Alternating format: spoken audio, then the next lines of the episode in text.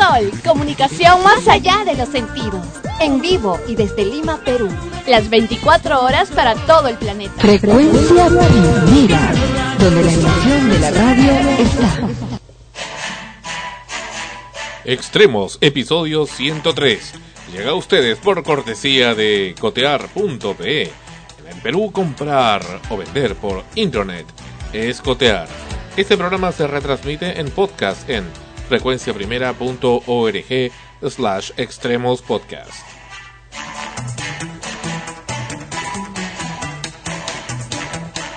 Hola, soy Igor Penderecki, presidente de la única comunidad nudista en Lima. Antes no podíamos salir a comprar nada, pero ahora cotear nos cambió la vida. Podemos comprar y vender por internet. Coteamos nuestra ropa que ya no usamos y pude cotear mi cámara digital que tanto quería. Ahora tenemos una vida plena y no nos falta nada. En el Perú, comprar y vender por internet es cotear.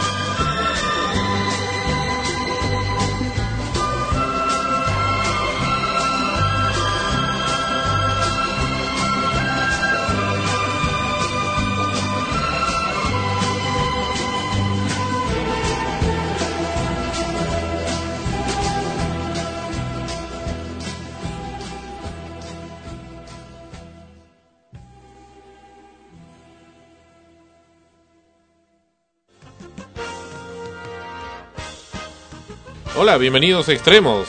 El Sol, frecuencia primera RTVN. Esto es el episodio 103. Muy bien. Y mientras estamos aquí, tenemos eh, información que nos está llegando, información urgente desde Europa. Europa en crisis, una tremenda crisis como no existía desde hace mucho tiempo. ¿Qué es lo que ocurre en Europa?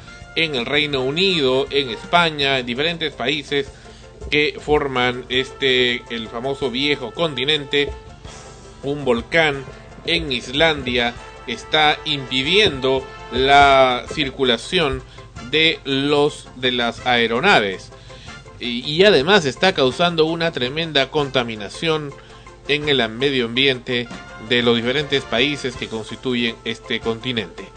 Esto es tremendo y está trayendo unas pérdidas enormes, enormes en toda esa comunidad. De eso hablaremos en unos momentos. Mientras se hace extrañar la presencia de Ana Rosa, que no va a poder estar hoy por razones eh, personales de trabajo, ya les explicará ella luego por qué. Pero quien está con nosotros en esta ocasión es... ¿Quién es? Ah, es Tania Zavala, que está aquí en el programa. Hola, bienvenida al programa. ¿Cómo están, queridos amigos? Después de varios, varios episodios de ausencia, estoy nuevamente para acompañarlos. Y la verdad, iniciando este programa de una manera bastante particular, con, un, con una melodía de un eh, digamos que es nuestro segundo himno, el Cóndor pasa. La verdad que eh, me ha hecho retroceder años atrás, ya que el compositor de... No va a ser años adelante, ¿no? Eh, bueno, gracias, Ana, tú como siempre este, corrigiéndome. Ajá. Ya, este, me hizo recordar, bueno, a, a lo que iba, es que el compositor de esta, de esta melodía fue, es, fue un paisano mío, No un sé. guanuqueño, Daniel Aromía Robles, así que me hizo sentir un momento, mediante la imaginación, estuve en Huánuco, ¿no? Y- Hace, y- hace, Y ahí en Huánuco los reconocen por eso, siempre. Sí, Mm. Mucho. En unos momentos vamos a ver eso también, porque están en Bolivia, están que dicen que el cóndor pasa desde ellos.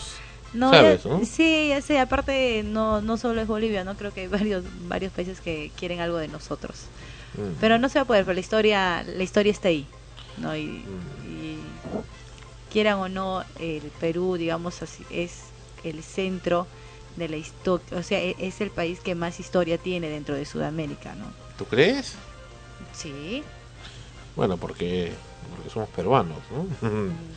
Pero Vamos a ver qué opina la, la audiencia que nos escuchan desde diferentes partes del globo. Bueno, este programa está cargado de informaciones. Esta semana diferentes cosas han pasado y tremendas y cambiantes en la historia de la humanidad y vamos a hablar de algo que realmente es radical en unos momentos en el programa, pero antes de ello, lo que comentamos al comienzo del programa, Europa se recupera de crisis aérea causada por ceniza volcánica. Varios aeropuertos de Alemania, España y Noruega, entre otros países, han comenzado a tratar de reanudar sus operaciones aéreas. Eh, han, eh, en realidad están haciendo malabares para poder viajar y están tratando de restablecer las operaciones de despegue y aterrizaje en algunos de sus aeropuertos después de que una columna de cenizas expulsada por el volcán de Islandia Eyjafjalla colapsara el tráfico aéreo en el continente. En España, la autoridad aérea AENA reabrió hoy los aeropuertos cerrados previamente por la columna de ceniza volcánica. Los aeródromos reabiertos para el tráfico aéreo son los de Barcelona, Gerona, Reus, Sabadell, Logroño, Huesca, Zaragoza, Palma de Mallorca, Menorca, Sombonet, Aus- Asturias, Santander, Bilbao, San Sebastián, Vitora y Pamplona. Inicialmente, AENA había dispuesto que dichos terminales españoles permanezcan cerrados hasta las 2000, es decir, hasta las 20 horas. Las autoridades estiman que ahora el tráfico tendría que normalizarse si es que no vuelve a arrojarse cenizas el citado volcán de Islandia. También las autoridades alemanas levantaron hoy parcialmente la prohibición del vuelo en varios aeropuertos, entre ellos la terminal internacional de Frankfurt, la principal del país, en Berlín, Schornfin, Berlín, Tegel, Erfurt, Leipzig y Hannover serán permitidos algunos vuelos hasta las 20 horas, dijo el portavoz a la eh, autoridad alemana de aviación Cristina Kalek. Poco después se reabrió también el aeródromo de Frankfurt, para lo cual se permitían vuelos con dirección al norte del país provisionalmente hasta las 20 horas. La medida también rige para el segundo aeropuerto de la zona, el de Frankfurt-Hahn. Hamburgo, en cambio, permaneció cerrado y aún permanece cerrado en contra de lo informado en un principio. Por su parte, en Noruega, eh, las autoridades de aviación anunciaron eh, para esta tarde una posible apertura del aeropuerto internacional de Oslo Gardermoen. Aunque no será, eh, continuamos con la información, no será todavía concretado esto porque no, no ha habido la decisión. En los aeródromos de Tonhermin y Tromsø en la vecina Suecia, los aviones comenzaron ya a aterrizar y despegar en el área de Kiruna. En cambio, en Dinamarca y Finlandia todavía se mantiene el cierre y continúa llegándonos, llegando esta información. No tienes idea, Tania, toda la crisis eh, que está causando esto. La gente comienza a pagar fortunas para poder eh, salir de Londres y de en general del Reino Unido y poder viajar, ya que lo tratan de hacer en taxi a través del Canal de la Mancha en transbordador en Europa pagan fortunas en taxi por nube volcánica. Un comediante inglés desembolsó, que no sabemos si es Sacha Baron Cohen, desembolsó 3.800 euros por una carrera entre Oslo y Bruselas. Unos ejecutivos pagaron 1.360 euros para ir de Inglaterra a Suiza. La nube volcánica procedente de Islandia sigue poniendo en jaque al transporte aéreo en Europa por tercer día consecutivo y los miles de viajeros en tierra optan por tomar un tren o un taxi, así les cueste miles de euros. Los trenes son muy comunes en Europa. Este fue el caso del comediante británico John Cleese, efectivamente no era Sacha Baron Cohen, quien estaba de visita en Oslo, Noruega, para presentarse en un programa de televisión cuando optó por tomar un taxi que le llevara a Bruselas a tiempo para subirse al tren Eurostar con destino a Londres, informó el diario noruego Dagbladet. Cleese, de 70 años, pidió el presupuesto a la empresa de Oslo Viken Taxi para cubrir el trayecto de 1.500 kilómetros entre la capital eh, de Noruega, es decir, Oslo, y la capital de Bélgica, pero el caos aéreo y ferroviario reinante en todo el norte de Europa lejos de asustarse con la tarifa unos 3.800 euros, esto es casi 5.000 dólares, contrató el servicio. Islandia no puede controlar ni sus volcanes ni sus bancos, bromeó el comediante. Otra historia es la del grupo de ejecutivos de una empresa multinacional que quedaron varados con la cancelación de su vuelo en la localidad inglesa de Northampton. Ellos pagaron 1.360 euros cada uno a la compañía Amber Cars para llegar a la ciudad suiza de Ginebra, a la que llegaron con 13 horas de retraso. Hay que tener en cuenta que los negocios allá no pueden parar, no pueden detenerse. Un minuto de pérdida es el negocio completamente perdido, millones de euros perdidos. Entonces, 1.360 euros en realidad es ridículo comparado con lo que podrían perder.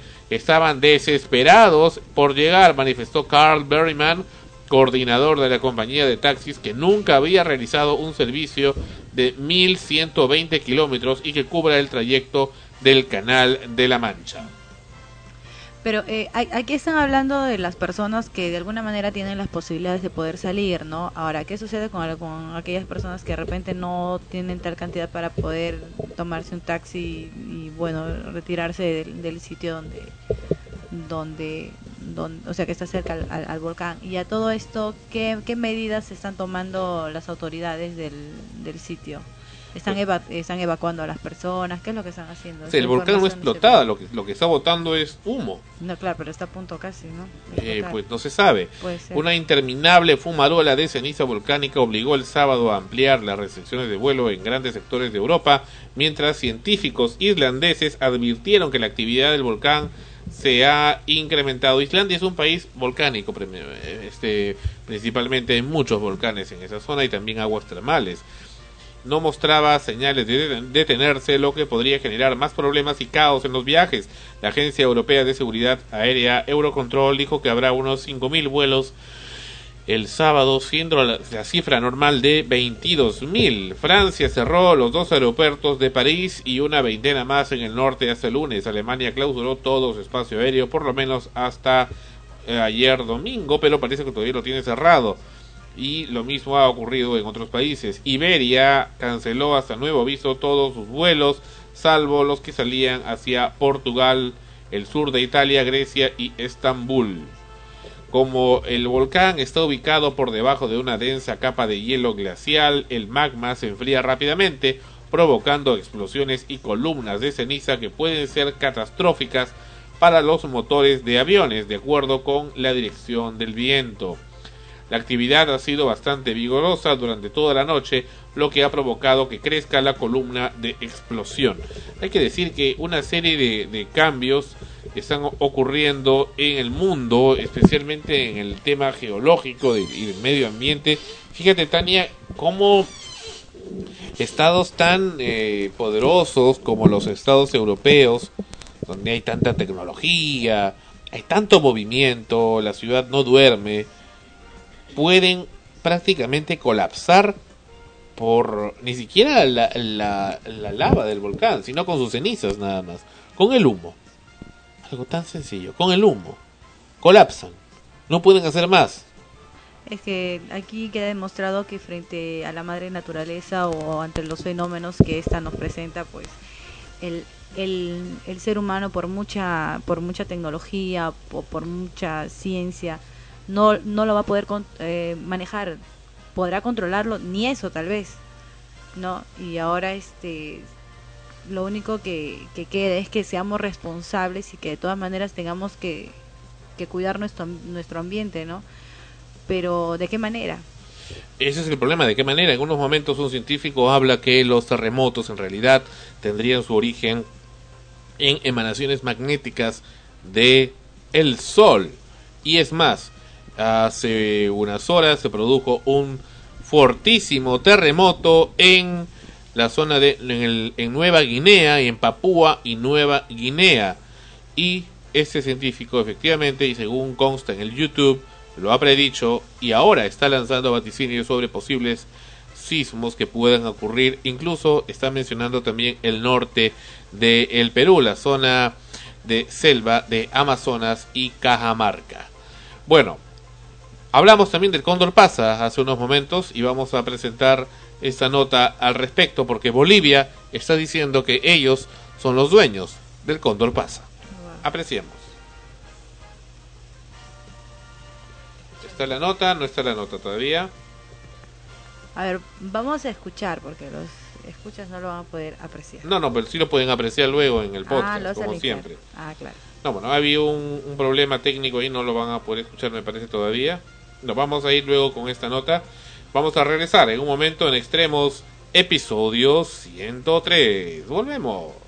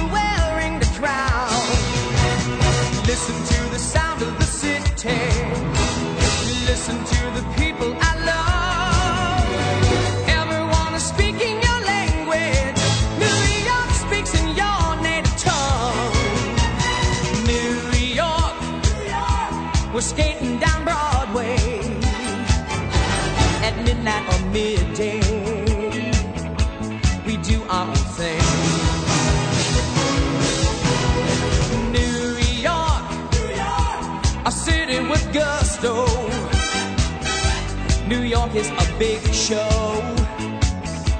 It's what's happening. Listen to the sound of the city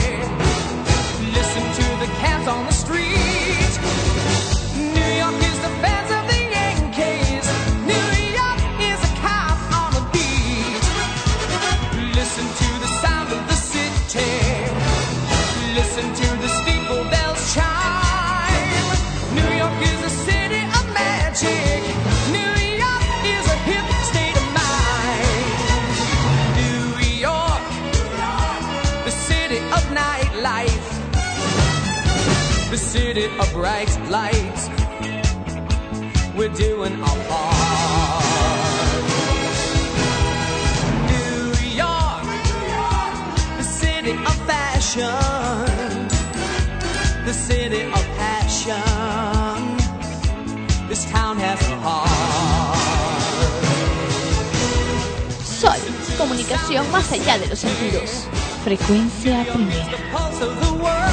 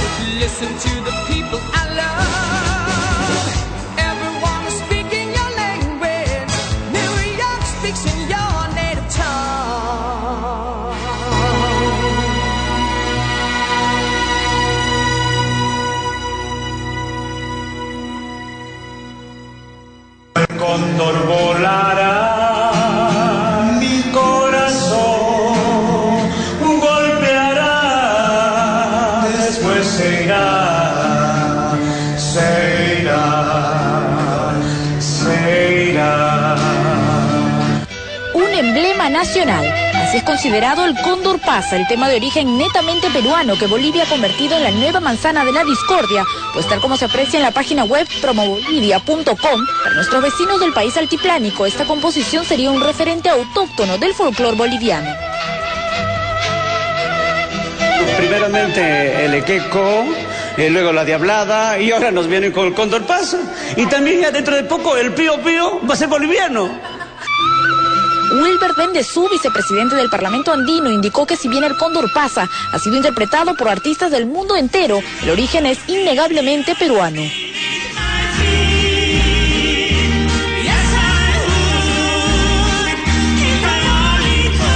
A las autoridades un pronunciamiento oficial. Bueno, además portales que están muy apegados al gobierno de Bolivia, donde aparece la composición del gobierno mismo, la presidencia de la República, los ministerios, etcétera, etcétera, de manera que son portales que tienen mucha afinidad con el gobierno. Nosotros, como Parlamento andino, por ejemplo, naturalmente estamos elevando nuestra protesta por esta actitud que ha tomado el gobierno de Bolivia y por otro lado hemos solicitado al Congreso Nacional de la República que se pronuncie al respecto. Sabe que la famosa obra fue compuesta por el guanuqueño Daniel Alomía Robles en 1913 y escrita por el compositor peruano Julio de la Paz. Posteriormente, en el 2004, el Instituto Nacional de Cultura la declaró Patrimonio Cultural de la Nación.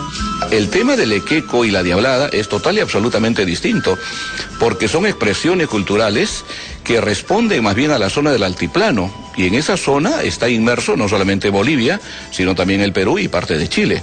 De manera que esa es una expresión que sí corresponde a esas zonas, pero el cóndor pasa es total y absolutamente peruano, como lo es el ceviche y como lo es el pisco.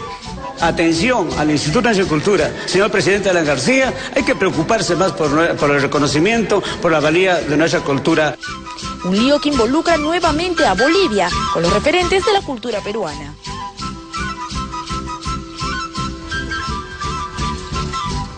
Qué divertidos son Ahorita los se queda con la mazamorra.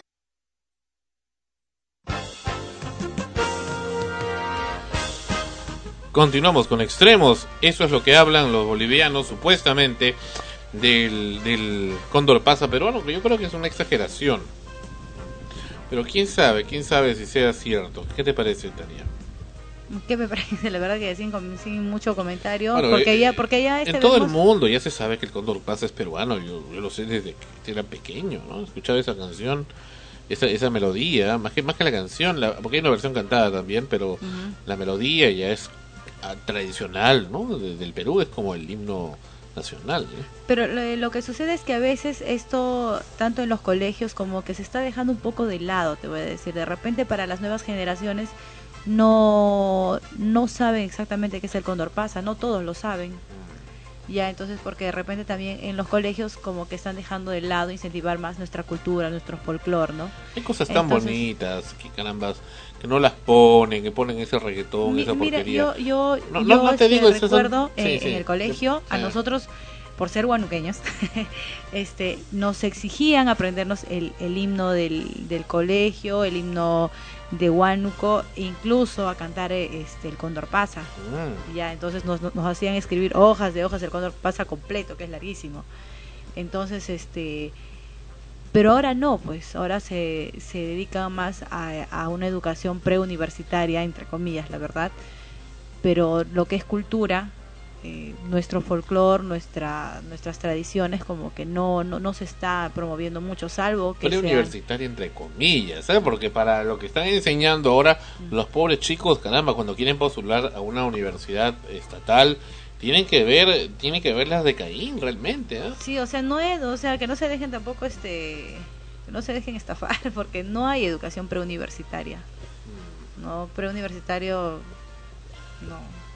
El, el, el, el, tema es que también, bueno, yo he visto en los colegios se preocupan por, por las danzas y el folclore cuando hay que hacer un, un este una Saber, actividad pro del colegio. ¿no? Saber, saber de qué es lo que estás hablando, qué, qué origen tiene esto, Claro. qué es lo que implica. No, por- porque antes era todo un curso, ¿no? O sea, era era todo un tema, ¿no? Y hacemos danza y te explicaban danza de qué sitios, dónde lo bailan y, y hacer todo un todo, todo un trabajo que, de sí, investigación. un, un problema es que te lo imponen. Mm. Pero creo que se expone el asunto, se explica qué origen tiene, qué es lo que significa, qué sentimientos hay vinculados a todo eso, ¿no? Y uno lo puede entender mucho mejor. Eh, a veces la forma en que se presentan las cosas origina precisamente el rechazo.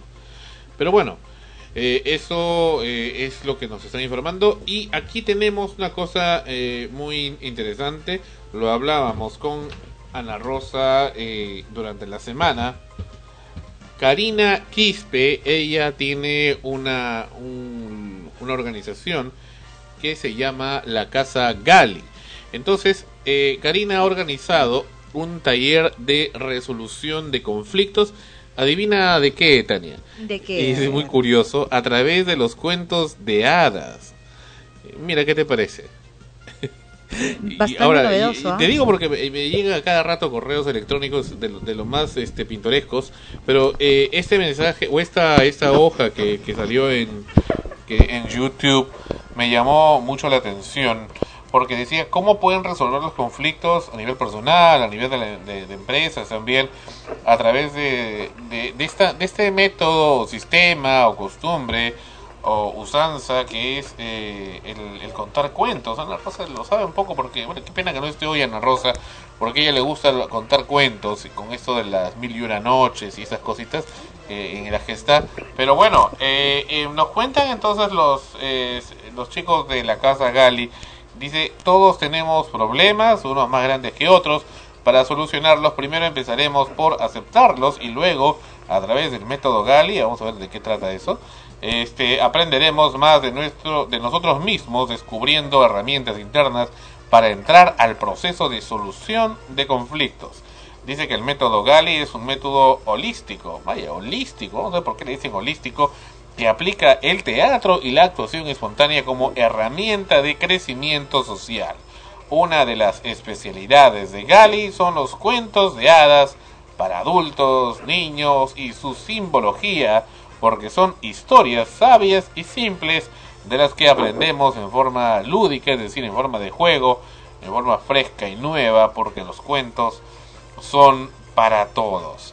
Bueno, frente a esto tenemos la presencia de Karina Quispe, quien es eh, a quien se le ha ocurrido hacer esto, es la culpable de, de este taller y está con nosotros en el teléfono. ¿Cómo estás, Karina? Bienvenida a Extremos. Hola, ¿qué tal? ¿Cómo estás?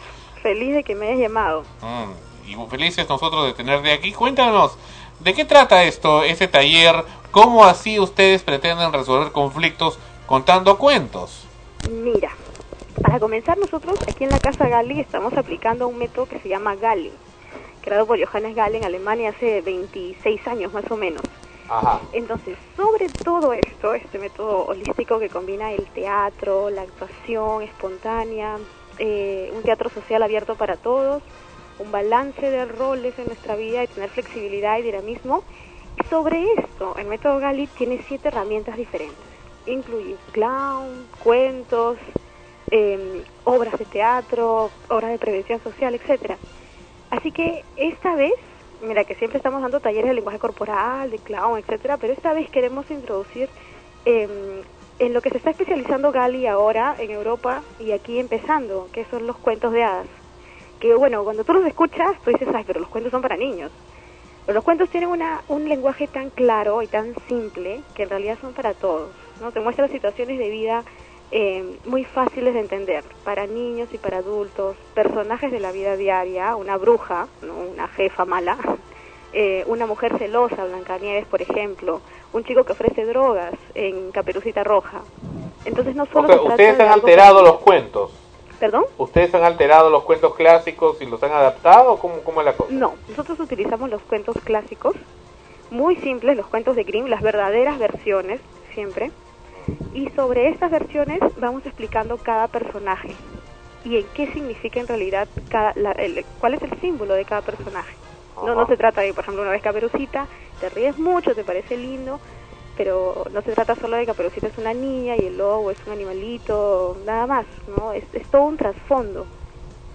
Eh, y bueno, en el taller utilizamos mediante muchos juegos, dinámicas, en forma súper lúdica, las personas van entendiendo y van actuando con nosotros también los roles. Poco a poco se van dando cuenta, ¿no? Que esto es muy gracioso y en realidad sirve mucho. Este, Karina, ¿cómo Hola, estás? Te habla ¿qué tal? Tania. Te, te quería hacer eh, una preguntita. Eh, para que ustedes em, eh, apliquen este método, de todas maneras, ¿tienen alguna asesoría psicológica de, eh, algún profesional? Porque para, para, o sea, para poder entender si este método, o sea, de qué manera eh, hace efecto en las personas que están yendo, ¿no? Como es el caso de solución de, conflictos. Eh, no, no tenemos ayuda psicológica propiamente dicha, tenemos la ayuda de todos los entrenadores Gali. Cada entrenador ha sido entrenado durante tres años y medio en Alemania y en diferentes países. Eh, entonces ellos nos enseñan cómo trabajar. Como te digo, nosotros trabajamos estos talleres directamente con este método, que está basado en libros, CDs, toda una filosofía de hace veintitantos años. Pero dime, ¿son, son, son conflictos, este, digamos, puntuales o simplemente yo quiero ir a, a este taller porque quiero eh, identificar situaciones y también este identificar de qué manera yo podría eh, actuar en, en determinada este en determinado momento, ¿no? Ujú. Sí, eh, el título es resolución de conflictos, pero no necesariamente alguien tiene que venir con un problema definido.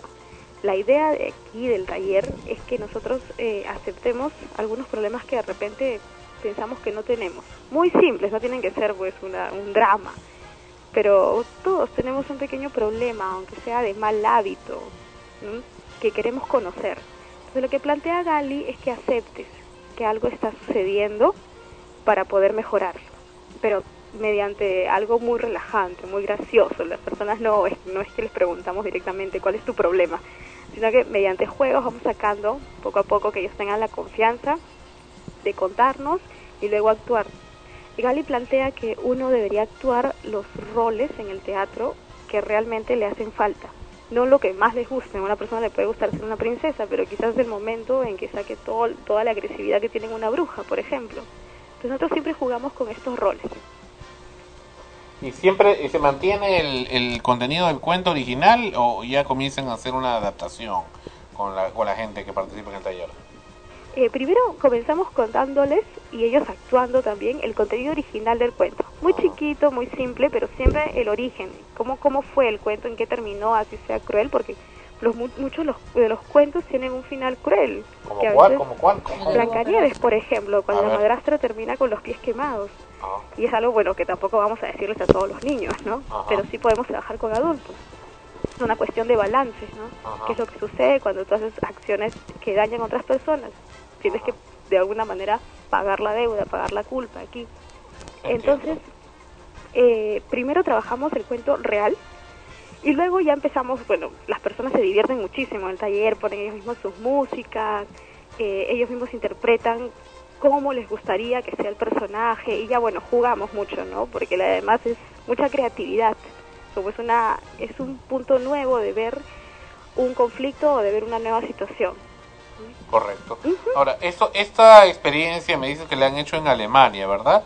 Sí, ahí Ya. empezó. Y en Alemania, por ejemplo, yo entiendo que también algunas empresas deben haber solicitado esos servicios para resolución de conflictos con sus empleados o trabajadores. Ujú, ¿Han tenido ya experiencias allá? Sí, muchas.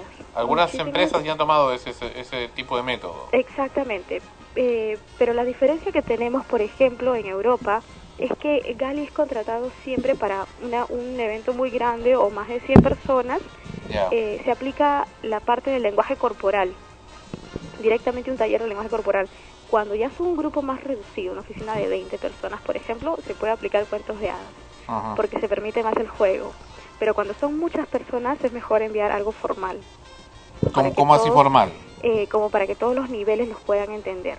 Es decir, si yo voy donde el gerente y le digo, señora, vamos a hacer un cuento de hadas con todos los empleados y todos los niveles, no es algo muy lógico, ¿Por qué no? eh, porque es mucho más fácil trabajar primero en lenguaje corporal para que todos los jefes entiendan cuál es la situación y que no es un juego nada más, es un Ajá. juego simple, y luego ya ingresar con, con los cuentos de hadas. Ah, al final lo hacen igual. Sí, al final lo hacemos igual. Ah, caramba. Igual, igual tenemos siete herramientas, tenemos el clown, los cuentos, son muchas. Tenemos bastante, pero siempre que entramos a una empresa entramos con lenguaje corporal. ¿Pero todo esto va a ir en el taller? En, el, ta- en este taller hay una pequeña, siempre en cada taller Gali, eso, el primer día es una explicación de qué es lo que es Gali, ¿no? Porque todos están como eh, súper emocionados, pero ¿qué es? Pero viene de Alemania, ¿pero qué? ¿Pero qué? Entonces les explicamos, súper resumido, qué es lo que hacen.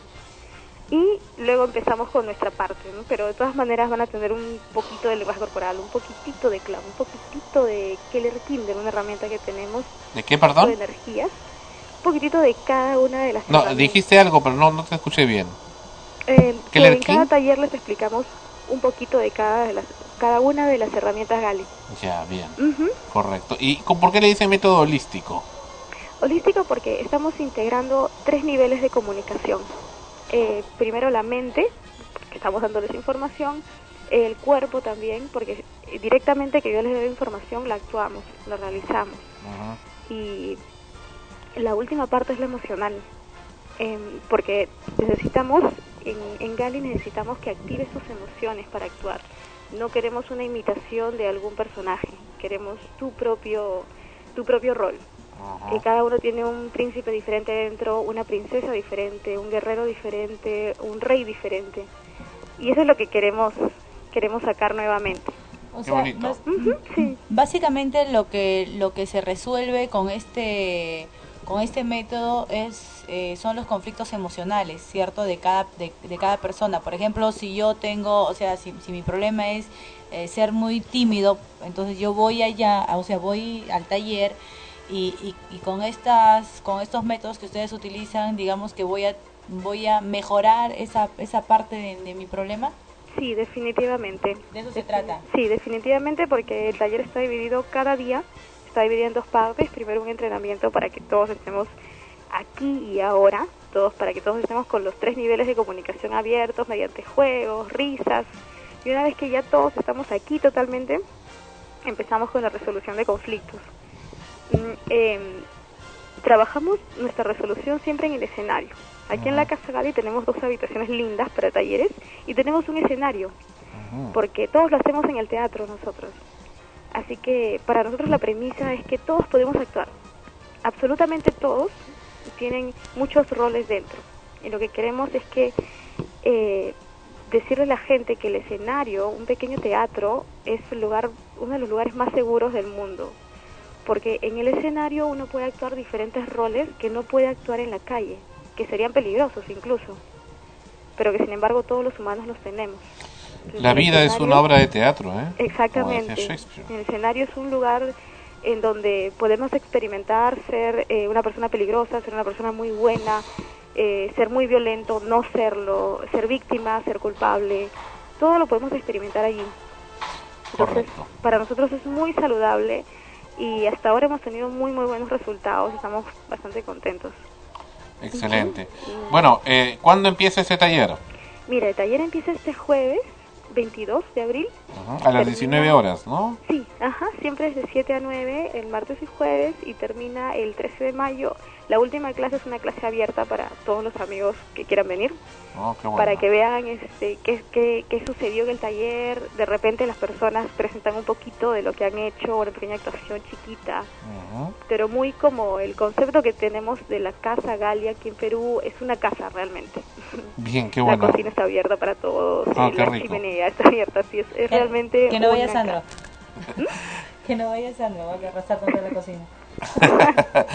Bueno, ¿dónde se pueden comunicar con ustedes? Ah, eh, se pueden comunicar a los teléfonos de la casa, te los doy, Sí, claro. al 446-6667, Ujú. al 9933-78642 y si tienen Nextel al 100 asterisco 4574. Excelente. Muchísimas gracias por estar con nosotros en el Muchas programa. gracias a ti, un abrazo y ojalá que todos tengan una linda experiencia. Si no es con Gali, el arte está abierto para todos. Ojalá que todos podamos experimentar algo siempre de arte y de teatro. Maravilloso, muchas gracias. Un abrazo. Ok, Gracias. hasta pronto. Qué bonita voz que tiene, ¿eh? Me, me ha gustado su voz. Sí, La voy a traer bastante, muy, este, bastante, bien, bien pilas, Sí, ¿no? la voy- Bien- vamos, a, vamos a chotearla a Yem ya. Qué mal. Bastante No, bien motivadora. Yem se mantiene ahí todavía con su voz. A ver, ¿dónde está Yem? Sol, comunicación más allá de los La verdad sentidos. que ya. Ahí está. ¿No te gusta? No, siento que me hinca, me hinca el tímpano. Bueno, eh, ustedes han escuchado escuchando una interferencia desde hace buen rato, eh, musical, me parece. Creo que sigue la interferencia ahí, a ver. Sí, ahí está todavía. Esa es de Radio San Borja 91,1, que eh, muy gentilmente nos está interfiriendo la señal de nuestra estación emisora. Pero nuestra voz es más fuerte, Sandro, así es que mm, se nos escucha más. Bueno, ¿Y, y regresamos. qué, sí, sí, sí, ¿qué? qué? el- ¿qué te pareció esto de... ¿Entendiste? de Esa es qué- Ana Rosa la que sale en la foto, no es, ¿no? no, muy parecida, ¿no? ¿Comprendiste bien de qué se trata el método? Por supuesto. Ah, ya, ¿Tú sí? perfecto. ¿Tú Eh, no? yo tenía, o sea, al principio como que no, no, no, no entendía bien, ya, porque creo que el título deberían de cambiarlo un poco. Ya debería ser traye- este taller de resolución de conflictos emocionales, entonces cada uno sabe que es... No, pero también hay conflictos este, de grupo y de equipo. No, es que eh, todo empieza de cómo es cada, cada individuo, ¿no? Entonces, eh, resolviendo los temas de cada individuo va a hacer que los temas en grupo también mejoren, pues. Ujú. Entonces, por ahí era mi confusión. Pero Volvemos ya está con claro. extremos. Volvemos. Parogira viene con Monitas.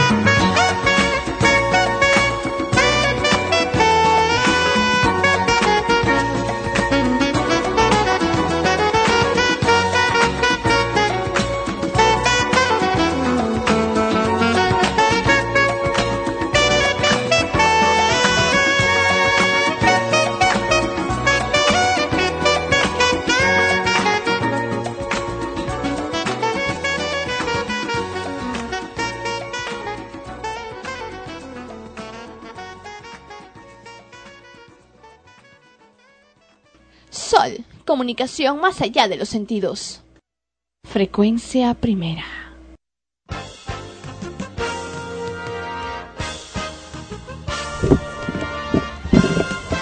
Regresamos con el programa Extremos, episodio 103. Sí, tenemos... Oh, sí. Ya se hacían esperar los señores amigos, amigos, es un decir.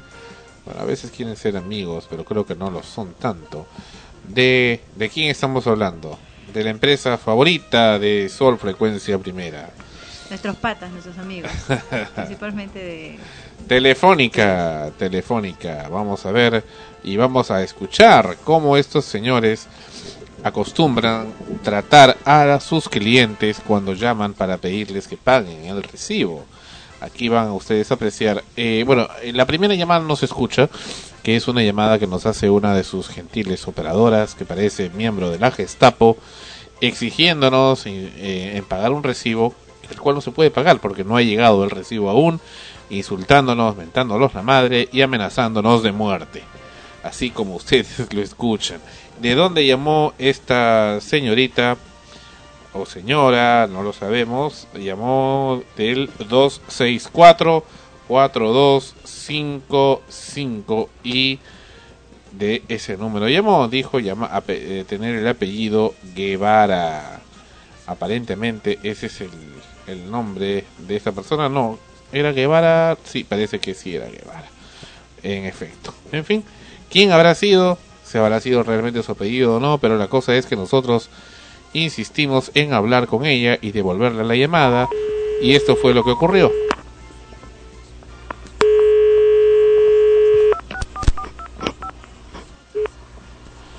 Llamamos una y otra vez.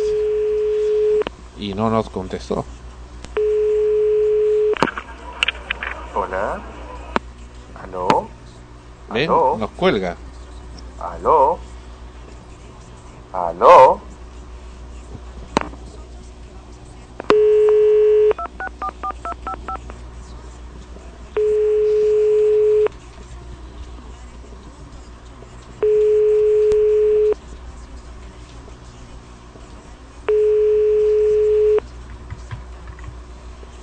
Mira cómo es tan cobarde de no querer contestar después de haber amenazado de muerte, haber mentado a la madre, haber dicho procacidades, pues simplemente esta señorita Guevara no quiere contestarnos el teléfono para poder conversar con ella y saber qué es lo que ocurrió, por qué nos habló de esa manera tan airada, eh, tan extraña lo cual nos llamó mucho la atención.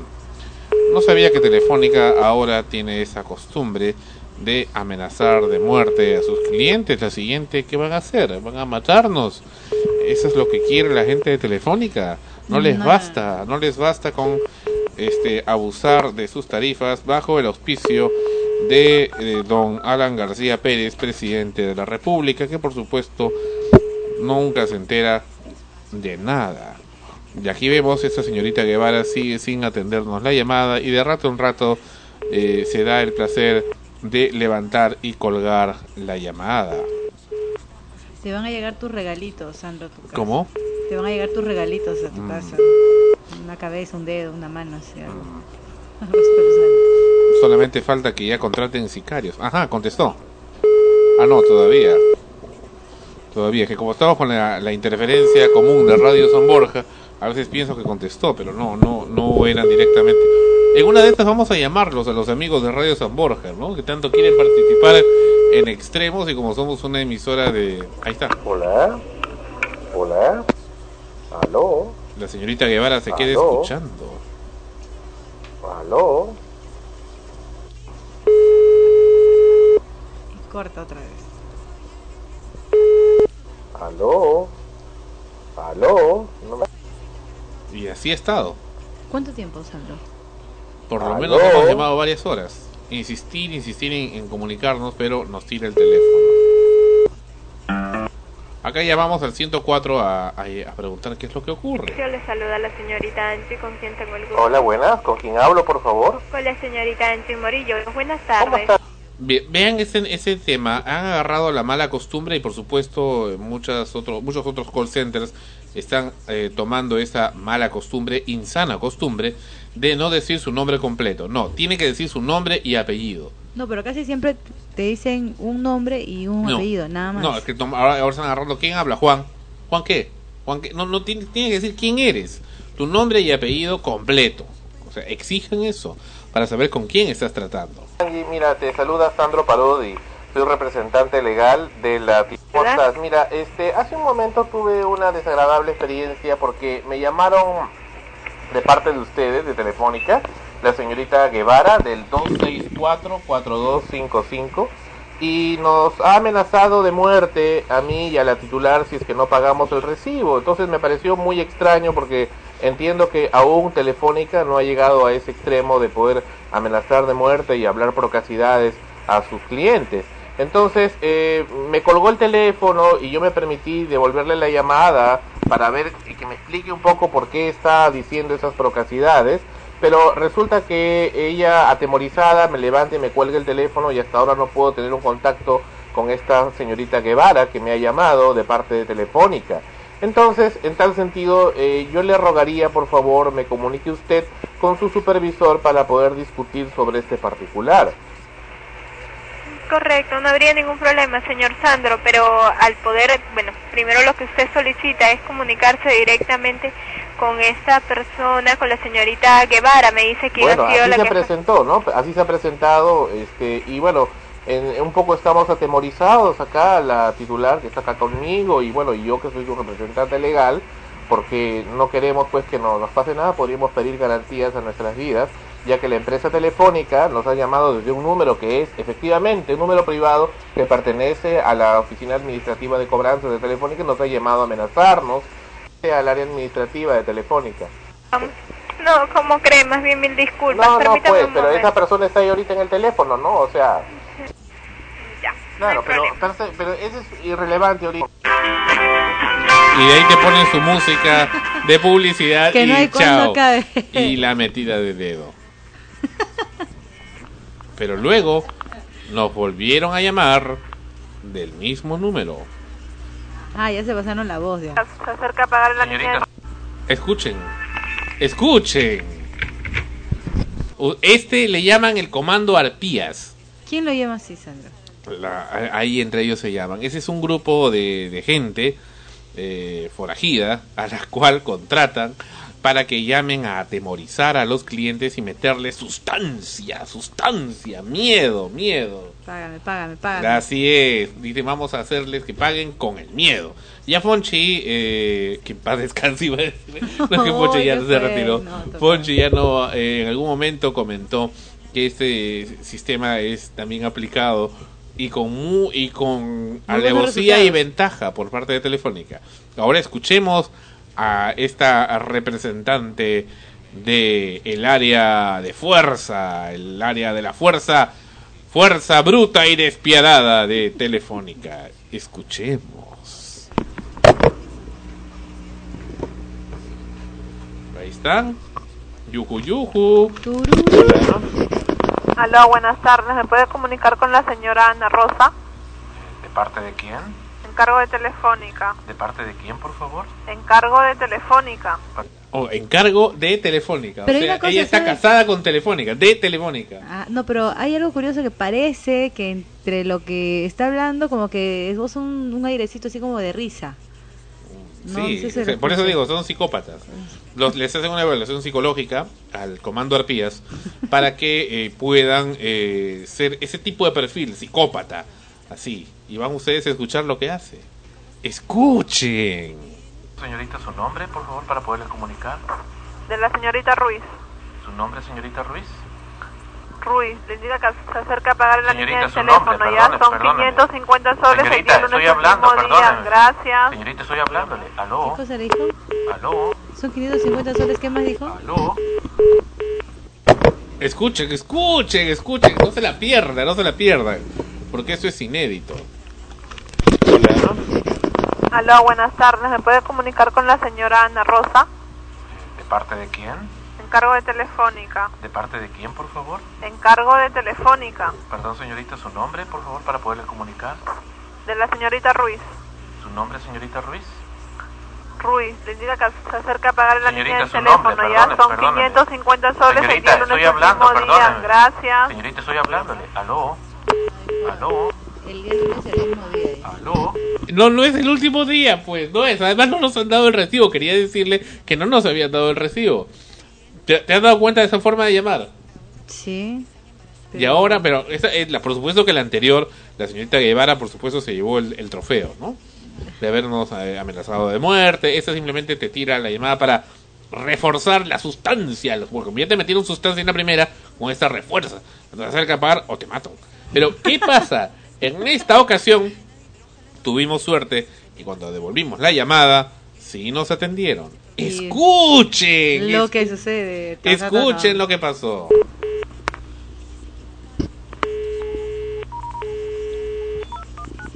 Francamente esa gente interrumpe, caramba, uno está viendo este la página web porno de Sherry Petit con sus nuevas fotos y vienen acá a interrumpir su- la paz y tranquilidad de uno, por favor.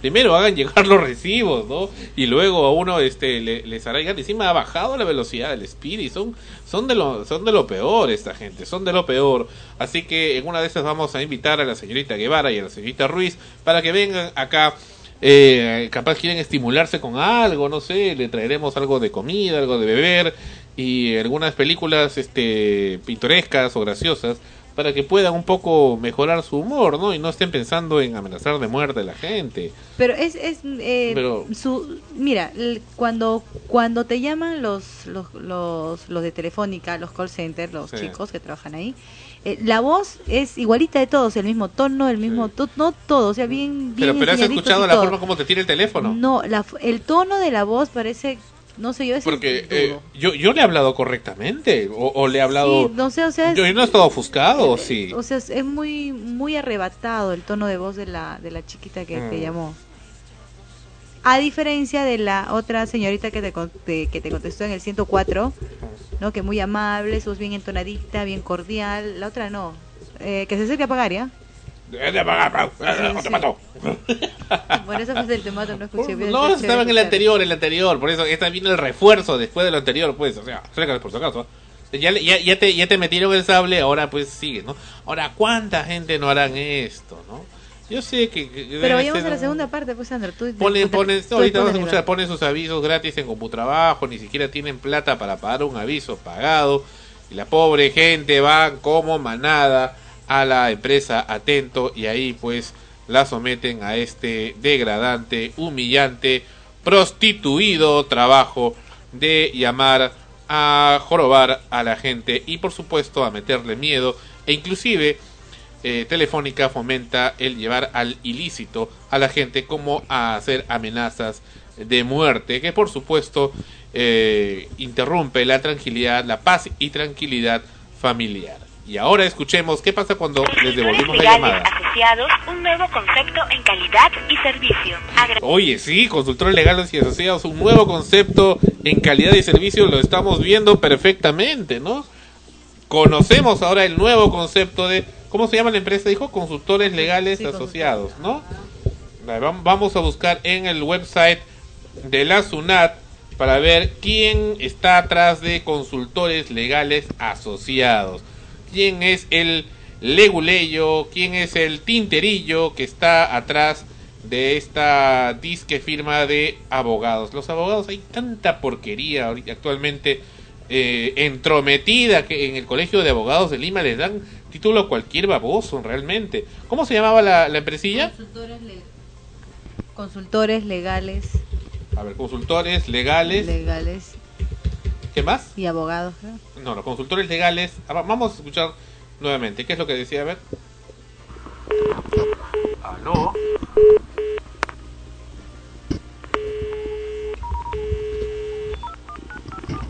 Consultores legales asociados, un nuevo concepto en calidad y servicio. Agradece su llamada. Si conoce el anexo, márquelo ahora. De lo contrario, nuestros asesores lo atenderán en breve. Dios, no es libre que me atiendan en breve. Consultores legales asociados, ¿no? Sí. Muy bien, vamos a ver acá. Tan, tan, tan, tan, tan. ¿Quién está atrás de esta firma? ¿Consultores legales asociados SA, dijo o no? No, no, no, solamente asociados. Ajá. Bueno, hay consultores legales asociados, asociados SA, consultores, eh, ¿qué más? Consultores y asesores legales asociados. A ver, consultores legales asociados. Eh, está en baja definitiva, esa empresa, empresa ya no existe. Qué tremendo. A ver, ¿quién está entonces activo? Consultores legales asociados SA. Ajaja. Este es el teléfono de donde nos llamaron, en efecto. El Voilà. Caramba, no está Esmeralda hoy. hoy. Hoy Esmeralda también se ha disculpado de venir. Vamos a hacerles una visita a estos niños. Quedan en la calle Vaca Flor 135 en Magdalena del Mar. Oh. Desde ahí nos han amenazado de muerte esta señorita Guevara. Vamos a ver dónde queda y quién está atrás. ¿Quién está atrás de, de esta, de esta gente? Está un tal Jorge Luis de Vinatea Cornejo. Asumo que ese señor debe ser eh, abogado. Vamos a verle la cara a este hombre. A este hombre que aparentemente es un abogado. Que es el que está atrás de todas estas leguleyadas. eh, completamente podridas. Que en las que está inmerso este señor Jorge Luis de Vinatea Cornejo con el domicilio que acabamos de señalar, calle Vacaflor número 135 en Magdalena del Mar. Las cosas hay que hablarlas por su propio nombre, porque eh, acá en extremos no tenemos ningún temor de estar diciendo las cosas a medias tintas. Vamos a ver dónde queda esta famosa calle Vacaflor, donde pululan esta gente, porque podemos ir a darles una visita, como dice el dicho, ¿no? Si Mahoma no viene a la montaña, pues la montaña va a Mahoma. A ver, ¿qué es lo que ocurre? ¿Dónde queda la calle Vaca Flor? Pucha, es tan fea que no ni aparece. no Ah, ya, acá queda. Qué mal. Queda por la calle Pérez Araníbar. Ah, ya es. Esto queda por el manicomio. Oh. Sí, por, eh, este, bueno, no, no, por el centro de salud Larco de Herrera. Así es, por ahí queda, cerca de Lima Cricket. Ahí quedan, ahí están esta gente. Creo que han salido del Arco Herrera esa gente que nos está llamando y por eso comete esos ilícitos. Pero eh, hablábamos también del señor eh, de Vinatea. Vamos a ver si este señor es abogado para poder entrevistarnos también con el decano del Colegio de Abogados a ver qué le parece este asunto, qué es lo que él opina. En efecto, a ver, va- va- vamos a ver, vamos a ver, vamos a ver, nos están confirmando acá Jorge Luis de Vinatea Cornejo, de Vinatea Vara Cadillo, No hay. de Vinatea de Carnas, no, el tipo no es abogado, no es abogado y tiene una empresa que está ahí, que se encarga de, De repente eh, tiene su fregar a la staff, ¿no? ¿Cómo? De repente tiene su staff de abogados. él solo- Eh, capaz, capaz los tiene, pero normalmente las empresas consultoras legales tienen eh, el que dirige o el que gerencia la empresa es un abogado. Ahora, en este caso eh, es muy extraño lo que ha ocurrido, pues esta llamada realmente ya llama completamente la atención y parece que es un, un service de la empresa telefónica. Sí, dime. Hay que escuchar la segunda parte. Vamos a escuchar, La- ¿qué más pasó? El replay, el replay. Una música, un piano. Por favor, espere. En breves momentos. Uy, esos breves se hacen Buena, ¿con quién tengo el gusto, por favor? Habla Sandro Parodi, periodista de Sol Frecuencia Primera. Señor, eh, ¿con quién desea hablar usted? ¿Con quién hablo, por favor? Bueno, soy personal de seguridad. Eh, ah, bueno, caramba, no. Es el, es, es el, el, el sicario. Dios mío. Dijo que es el personal de seguridad. Me puede disparar por el teléfono, hay que tener cuidado. Y, y se cortó la comunicación, quería comunicarme con ella. Señorita, ¿qué? ¿Ruiz? Sí, así se ha identificado. Ya, usted es cliente de Telefónica. Soy representante legal de, la, de una titular, pero necesito hablar con la señorita Ruiz porque creo que se le, se le cortó la llamada. Usted no sabe si es cliente la señora o su representante, si es de Telefónica. ¿Sabe Eh, algo? Me parece que es de Telefónica, Ya, señor. un momentito, le voy a pasar con anexo, ya. Muy bien, gracias. Será atendido.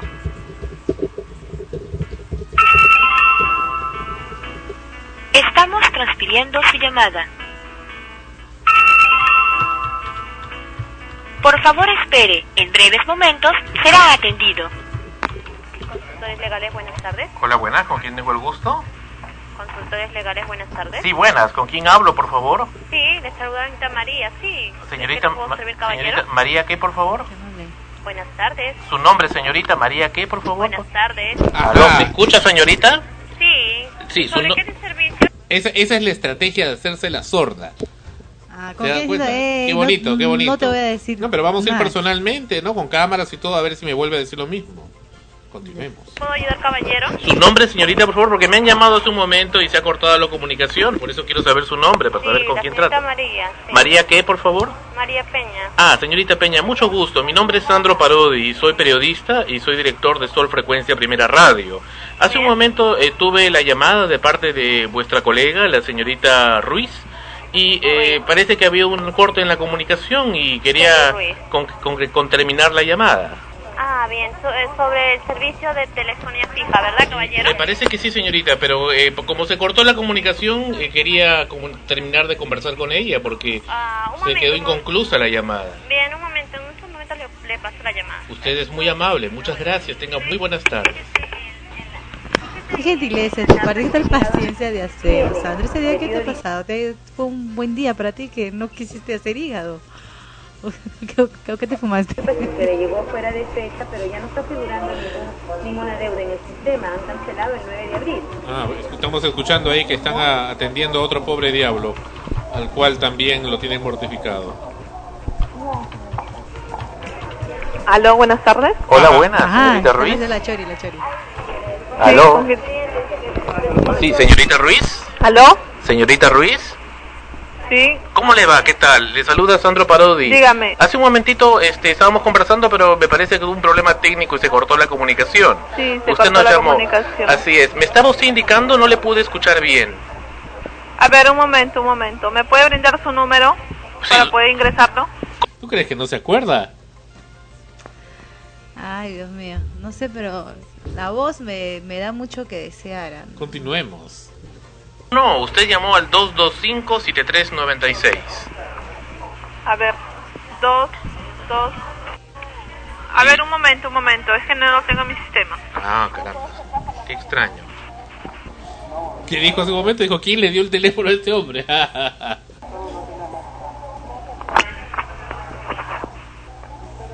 No, tampoco te cortan otra vez. A ver, me indica el nombre, comunicar.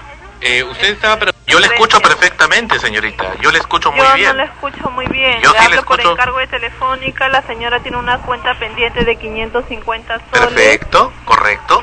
Pero eh, lo que yo lo que le pregunto, señorita, ¿por qué usted tenía que colgar el teléfono? Y el- además la, está usted mal informando a nombre de vuestra representada, la empresa telefónica del Perú, puesto que el recibo eh, no nos ha llegado. No, nos ha llegado. No, no, no, y Telefónica lo Porque sabe. anteriormente se comunicaron con usted. Ah, por con supuesto. alguien. Anteriormente se comunicaron con un empleado. ¿Con un empleado? Sí. No, no, no. nombre. Perdóneme. Yo soy Sandro Parodis. Un hombre, dice. El único autorizado en ¿Cómo contestar este teléfono. Ah, bueno, en todo caso le indico que la titular tiene una cuenta Mom- momentito, pendiente. momentito, momentito, señorita, momentito. Vámonos por partes, vámonos por partes. El recibo telefónico no ha llegado y nosotros pagamos por un recibo que debe venir con su detalle. Entonces, es lo que usted no me permitió decir cuando se le cortó la llamada por un problema técnico, asumo. Sí, hay interferencia. Oh, caramba, qué pena que hay El día interferencia. 30 de marzo se le venció el recibo de Oh, sí, sí, lo, lo tenemos perfectamente claro. El problema es que no nos llega el recibo. No le llegan recibos. No, y hay un que le detallado. el recibo para poder cancelar la deuda? Bueno, primero tenemos que revisar el recibo, ver si está ¿Tiene todo algún conforme. donde enviarle el recibo No, señorita, nosotros queremos el recibo físico. físico? Nuestros correos son personales y privados, no podemos darlo. Entonces, ver, tiene que llegar el momento. recibo físico, ¿no? O, o- o ya no va a llegar. ¿Cómo es el asunto? Y además, quisiera hablar en todo caso con, con vuestro supervisor para que me dé las seguridades del caso. A ver, un momento. Yo le agradezco mucho su tiempo y su llamada. El señor de Vinatea, ¿dónde está ahí? ¿Dónde está el señor de Vinatea? Bueno, en su empresa. ¿A dónde se fue? Queremos hablar con Vinatea, que dé la cara. ¿Dará la cara este hombre? Parece que no da la cara. Ajá. Ah, señor, disculpe, señor. No soy señor, soy joven. ¿Cómo no? Dígame, le estoy escuchando Quiero atentamente. confirmar la dirección. La calle Rubén todo caso, el día lunes, el día lunes o martes se le estará llegando el recibo. Oh, caramba, qué buena noticia. ¿Comunicar usted con su supervisor, por favor? Bueno, ahorita no se encuentra. ¿Cómo todo no se caso, encuentra? Me indico con el señor Sandro. ¿Su nombre me indicaba usted? Yo soy Sandro Parodi, para servirle. Sandro Parodi. Así ¿Me es, para representante cuándo legal. Usted, ¿Para cuándo usted programaría el pago? Bueno, primero, ¿Para el día lunes o primero quiere que le lleguen recibos? señorita, le he dicho hace un momento que primero necesito saber eh, los contenidos del recibo para poderlo analizar Ah, junto ya. con nuestro contador y poderlo eh, contrastar con nuestro Usted es el representante legal. Fíjense cómo atropella a la otra persona y tratan de meterle que pague, que pague, que pague. No, señor de Vinatea, los clientes eh, y los usuarios de teléfono no son imbéciles y no son bestias. Capaz usted lo sea, pero los clientes existimos gente que tenemos cerebro y pensamos y razonamos. Y no voy a tolerar que gente lacra como la que usted ha contratado y gente ignorante que por unos centavos o por un pan de pan para comer y llevarse a la boca usted esté obligándoles a esa gente porque es una forma de obligarles por el hambre y por la necesidad a que estén haciendo ese tipo de llamadas maliciosas a las que por supuesto usted va a incurrir en responsabilidad legal directa. ¿Por qué? Porque usted es el titular de la empresa y usted está haciendo que hagan esas llamadas de esa manera. Está contratando a gente, sabe Dios si les pagan esa pobre gente. Yo estoy seguro que le darán pues su pan popular y se acabó. Son pobres diablos a los cuales le ponen un aviso y los pobres llegan ahí no saben ni hablar, no saben ni si no tiene no tiene cabeza. Vamos a continuar con esa gente. Escuchemos, escuchemos. Así es, señorita. De los pagos. Por O sea, supuesto. nos tendríamos que comunicar en todo caso con usted. Así es, soy el único autorizado por vía notarial de la titular. Todo tipo de todo tipo de comunicación que usted desee sostener con la titular lo debe hacer solamente conmigo. Bueno, representante. Así es. Sandro Parodi. Así es, Bueno, en señorita. todo caso, señor Sandro, nos estaremos comunicando el día lunes le devolveremos la llamada Con para mucho confirmar gusto. su recibo. Estoy encantado de recibir sus llamadas, pero lo que sí le ruego es que no me cuelgue la llamada, pues No, no le he colgado la llamada. sí lo Se ha hizo. cortado porque tengo temporizador. Oh, no, me parecía que no, pero bueno, en fin, de todas maneras Bueno, la en todo no caso, era la, la buenas mejor, tardes ¿no? y gracias, Perdón, señor, aló, día- señorita Ruiz, estoy hablando. Le pedí Sí, un momentito hablar escuchando. con su supervisor. Pero no se encuentra, le estoy escuchando, Oh, ¿A qué hora señor. podrá llegar el supervisor para poder hablar con él? No sabría decirle el horario, señor. ¿Estaré en la mañana, en todo caso, el día lunes para poderlo visitar? Bueno, Entiendo no que son ustedes decirle. una contrata de telefónica, ¿verdad? Sí, señor. Excelente. Entonces yo lo voy a buscar al supervisor el día lunes para Ya, mostrarle la grabación de El vuestra día llamada. lunes también Pero no, no se sobreponga, no sobreponga lo que usted, lo que una persona está hablando a lo que usted habla. Primero deje que la otra persona termine de hablar para poder recién usted hablar. Le agradezco su tiempo. Muchísimas gracias y Ya, muy buenas señor, tardes. Gracias, buenas tardes. Y bienvenida a Extremos. y bienvenida a Extremos, eso faltaba. Pero, eh, que pero, pero ¿sabes qué? Eh, Repetimos, a Consultores Legales Asociados S.A., calle Vaca Flor 135, Magdalena del Mar, al costado de el Hospital Larco Herrera. Eh, aquí hay un detalle que es acerca del recibo, ¿no? Y no son los únicos, o sea, Telefónica no no es la este, única empresa de que te, te cobra sin a veces este, enviar los recibos. También sucede con las con las casas, con los Mira, pero fuera lo que así estés debiendo, así estés debiendo, hay formas de tratar a la gente. Estás tratando a los clientes como si fueran unos sinvergüenzas, unos delincuentes, unos miércoles. Y esa no es la forma de hacerlo. Estás tratando, considerando a los clientes que deben un recibo como si fueran cosas. Y así no es, así no es. Así no se trata. Por último, no den los servicios si tanto problema No, tienen. pero- pero den, den pase a otra empresa que venga acá al Perú, carambas, y que haga el servicio de telefonía fija con sus redes, ¿no? Si tanto les mortifica, les molesta, les apesta tratar con los clientes peruanos. Pero lo, lo triste, como te digo, Sandro, no solo sucede con Telefónica, sino también sucede con estas tiendas Ripley, Saga y todos estos que, que te dan crédito, ¿no? Y por los que tú tienes que pagar un recibo al mes. A veces ni siquiera te llega el recibo y hasta donde tengo entendido, uno, uno paga también porque el recibo te llega a tu casa. Claro. Pero ¿qué es lo que sucede? Ellos te dicen, págame, págame, págame. Y cuando tú le dices, no me llegó mi recibo, bueno, igual ven y acá se te da y págame, ¿no? O sea, a ti te exigen como, como, como usuario a que, a que cumplas con ellos, pero, por, pero ellos no se exigen a ellos mismos que cumplir con, con, con nosotros, ¿no? Que somos los, los clientes.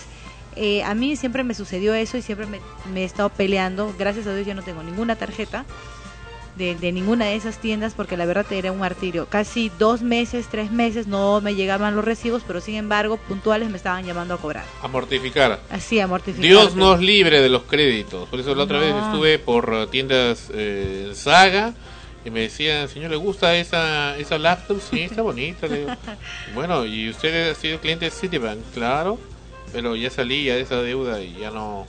Además, no quiero. No, pero no se preocupe. ¿Usted ha sido cliente? Sí, mira, acá está mi tarjeta vieja. Oh, pero ¿usted firme acá? Y, este, y ella se y lleva y- su- y ahorita se va con su computadora. No, pero me van a revisar. Infocor. No, no, no, no, nada de eso. Firma y se la lleva. Ya pues, y se la vamos reclamando ya. eh, No, es que- Se la vamos empaquetando, ya listo. No, no, ahí sí es bien sonrientes, bien felices. y ¿no? además pero anda, participa en un reclámales algo. concurso para irse de viaje a, a Coté. Hay que amarte. No, no, estos son, son la muerte, ¿verdad? Aquí no hay, eh, en estas empresas eh, siempre abusan del, del cliente, del usuario. Mm. No, no hay un buen trato y tampoco no hay quien controle eso, ¿no? Volvemos en extremos. Episodio. ¿Qué episodio? Episodio 103. 103.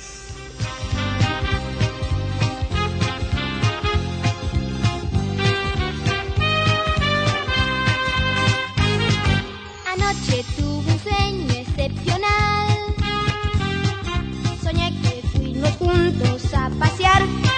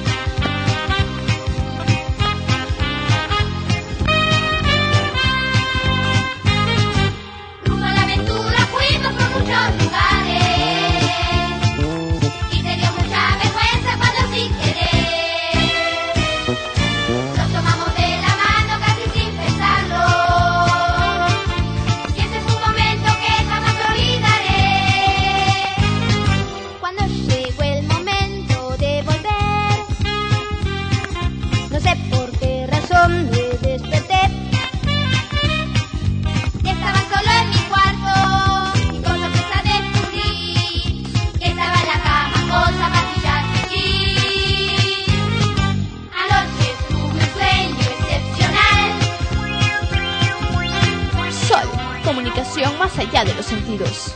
Frecuencia primera.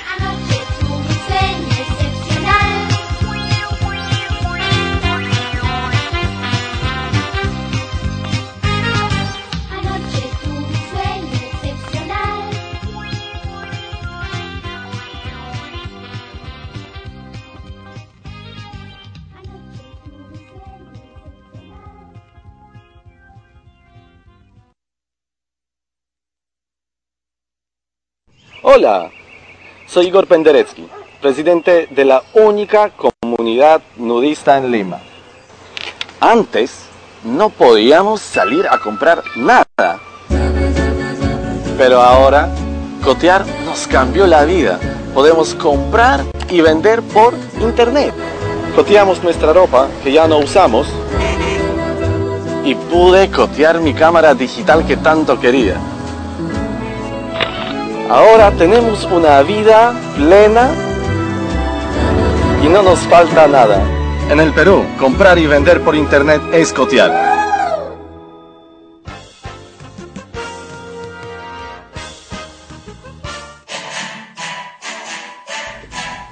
Extremos, episodio 103. Llega a ustedes por cortesía de cotear.pe en el Perú.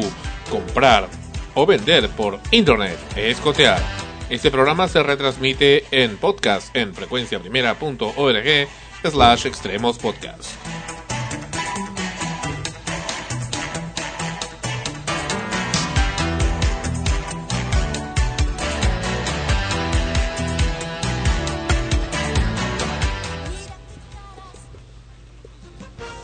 Esta semana, Barranco nuevamente en el eh, ojo de la tormenta. No, no, no va a resbalar. Pero no vieron la seguridad ¿Qué ocurrió? ¿Recuerdan ustedes la serie, la telenovela Carmín en los años 80? Así es, Carmín, Gamboa y una serie de series. Bueno, estas solían grabarse en la antigua y famosa casa Dazo de la familia Dazo, precisamente en la eh, en el paseo Sáenz Peña en Barranco, llegando al malecón. Pero este malecón eh, resulta que era de propiedad de la familia Dazo, esta parte, y incluido el malecón e incluido el acantilado, es decir, el barranco en sí eh, porque lo compraron aparentemente a la municipalidad de Barranco en el año 1901. Pero y que en 1999, durante la corrupta eh, administración de la exalcaldesa Fina Capriata, Fina, ese nombre, Josefina era, esta mujercita, la misma que eh, mandó al demonio la famosa Lagunita o el Beltroy, eh, y para construir un disque museo de arte contemporáneo. Bueno, esta mujer autorizó a que se construyera en el terreno del jardín de la Casa Dazo un tremendo edificio que inclusive daba hasta el acantilado para que se construya también en el acantilado mismo un edificio, lo cual no está permitido por el proyecto Costa Verde y además porque podría hundir esta parte del distrito. Pero bueno, esa gente se tomó la atribución de cerrar el malecón y poner eh, una, un cerco metálico. Vamos a apreciar acá las escenas. Esa es la gente, los vecinos Pero no vieron la enardecidos seguridad cuando lo pusieron. que están queriendo sacar estos eh, palos con el cual querían limitar el acceso a la gente, el acceso público al acantilado, que es de, de todo, no es propiedad privada en realidad, es un acceso público y con justa razón pues la gente se molesta y quiere pues eh, quiere pues que, ya que nadie puede poner orden y la justicia muchas veces va en contra de uno, en contra del, del, del pueblo, es que trata pues de, de tomar acciones por sus propias manos y por, eh, por ellos mismos. Y aquí hay más información de lo que estamos recibiendo aunque nos informan que anoche bueno anteanoche y el sábado se eh, restableció el tránsito en esta vía, es decir, eh, la municipalidad de Barranco eh, eh, reabrió la vía y tapió y taponeó esto, estas zanjas, estas dos zanjas que habían eh, realizado la familia Dazo para la construcción de su edificio, que ya está bastante avanzada la construcción, eh, en el malecón. Esa es Pero la nota. esa, esa, esa casa era, era bastante tradicional, ¿no? Sí, una parte, la casa todavía sigue, la casa en sí, la casa Dazo, pero en la parte que era el jardín, era un jardín hermoso, muy bonito, pues han construido un edificio de cerca de 15 pisos. Lo mismo hizo Mario Vargas Llosa en su casa cuando no salió electo en 1990 y que eh, Alberto Fujimori eh, le ganó las elecciones, pues hizo una reunión y poco después se fue a España y mandó demoler su casa, que era una casa maravillosa, muy bonita, y construyó ahí un tremendo edificio y él vive en el, en el último piso y tiene su penthouse ahí. Mira, en la actualidad, ¿no? O sea, se, se rayó, dijo, ya destruyo mi casa. No, pero qué pena, ¿no? Porque son, bueno, Sí, al- menos esta 45 casa que dices que es desde el año y aquí 1901, apreciamos Sí. la verdad que con No, bastante... en 1901 le dieron la autorización. El, el, el terreno. montículos de tierra. Acá nos hicieron levantar a las 7.45 de la mañana. Lo que pasa es que también los vecinos son bien peliculeros. Y decían que iba a venir, iban a venir los colegas de Frecuencia Latina del programa de este hombre Mariate y tan desagradable ese sujeto. Pero bueno, este y lo otro, bueno, ser- eh, sentado ahí en su set de Frecuencia Latina, comiendo y feliz, pues mientras que nosotros estamos acá, pues en la madrugada, en el amanecer, yendo a hacer estos despachos para ustedes, amigos escuchas. Pero sí, es cierto, las imágenes Esta vía, eh, muestran esta que han cerrado la vía forma esta gente arbitraria, en forma arbitraria. de quienes están construyendo este moderno edificio que vemos a- al costado nuestro. Entonces, eh, debido a estos montículos, la, La gente que transita por ahí, que hace sus vehículos ejercicios, no tiene que irse por un costado, pues porque no no puede pasar, porque el ah, esta estos montículos se lo impiden. Ahora nosotros hemos hablado con mucha gente, entre ellos por supuesto también la eh, representantes de la municipalidad de Barranco. Y eh, ellos decían por un lado que eh, esta gente bueno está en su razón por un lado de construir su edificio porque fue autorizado en 1999 aunque no lo hicieron hasta recién ahora en el 2010 que vemos a estos montículos, la, la gente, los vehículos no pueden transitar. Es más, están construyendo una caseta acá Sí, en la caseta que luego la, algunos vecinos enardecidos la, la tiraron y un poco más casi le prenden fuego. Eh, y esto nos hace recordar en los eh, actos de violencia ocurridos hace unas semanas y que en extremos lo mencionamos en Ate cuando entraron a robar a la urbanización Tupac Amaru, al asentamiento humano Tupac Amaru y los vecinos unidos eh, con palos, piedras, Piedras. y lo que fuera querían destruir y lo lograron, ¿no? Eh, un vehículo, un taxi con el cual se querían llevar una, una carretilla, una, un mototaxi de, de carga que era de una de las pobladoras del lugar. Bueno, esa, eso es lo que apreciamos aquí. Efectivamente, ahí estamos viendo la zanja tremenda que han construido. Esa es una de las zanjas en el malecón. Eh, ese es el malecón Pasos en Barranco. Así es. Ahí está la zanja construida en el mismo malecón. Eh, y parece bueno que no han tenido la debida autorización por parte de la municipalidad de Barranco para poder realizar esto. Y, esto precisamente ha causado el, sinsabor de parte de los vecinos y bueno, y, y con justa razón, por supuesto, porque eh, ellos merecen pues tener una explicación sobre lo que está ocurriendo. Exactamente, ¿cuál es el problema de que se construya ese edificio en ese lugar? Perdón, o sea, o el- sea, el- eh, ¿cuál- ¿cuáles serían las consecuencias en, en caso de que ellos terminen con todo su proyecto? El problema principal es que para comenzar en, de manera inmediata está cerrando el malecón de Barranco. Ahora, si cierras el malecón de Barranco, el problema es eh, principal es que actualmente por el problema del metropolitano, el único acceso que tienes pasando por Barranco para ir a Chorrillos o para ir hacia al sur es por la Avenida San Martín. Y ocasionalmente cuando suele haber mucho tráfico por las festividades o actividades diversas que hacen en Barranco, pues la avenida San Martín colapsa. Entonces el malecón de Barranco se vuelve una alternativa para poder pasar. Ya, pero ellos, Entonces si ya lo cierras, ¿por dónde van a entrar la gente? o sea, lo, lo, lo quieren cerrar eh, formando parte de, de toda su construcción o temporalmente. Claro, eso es lo que quieren hacer. Quieren hacer un túnel por debajo y construir en el acantilado también, Ah, sí. hasta el mar. Escuché algo que, que estabas comentando acerca del suelo también. ¿Cómo dices? Eh, acerca del suelo, que si ellos construyen también ahí, el suelo del acantilado como que se hunde. Exactamente, se hunde porque eh, es un terreno muy suave esa parte. Entonces, eh, y ese es uno de los problemas principales que tienen. ¿no? Entonces, pero frente a eso, igual están viendo en popa con, con su construcción. Pero se supone que, el- que, que la calle es, li- o sea, la pista es Debería, libre. debería hacerlo. Claro, pero debería entonces, ¿por hacerlo. qué? Por- Debería, debería ser libre eso para hacerlo, pero no lo es.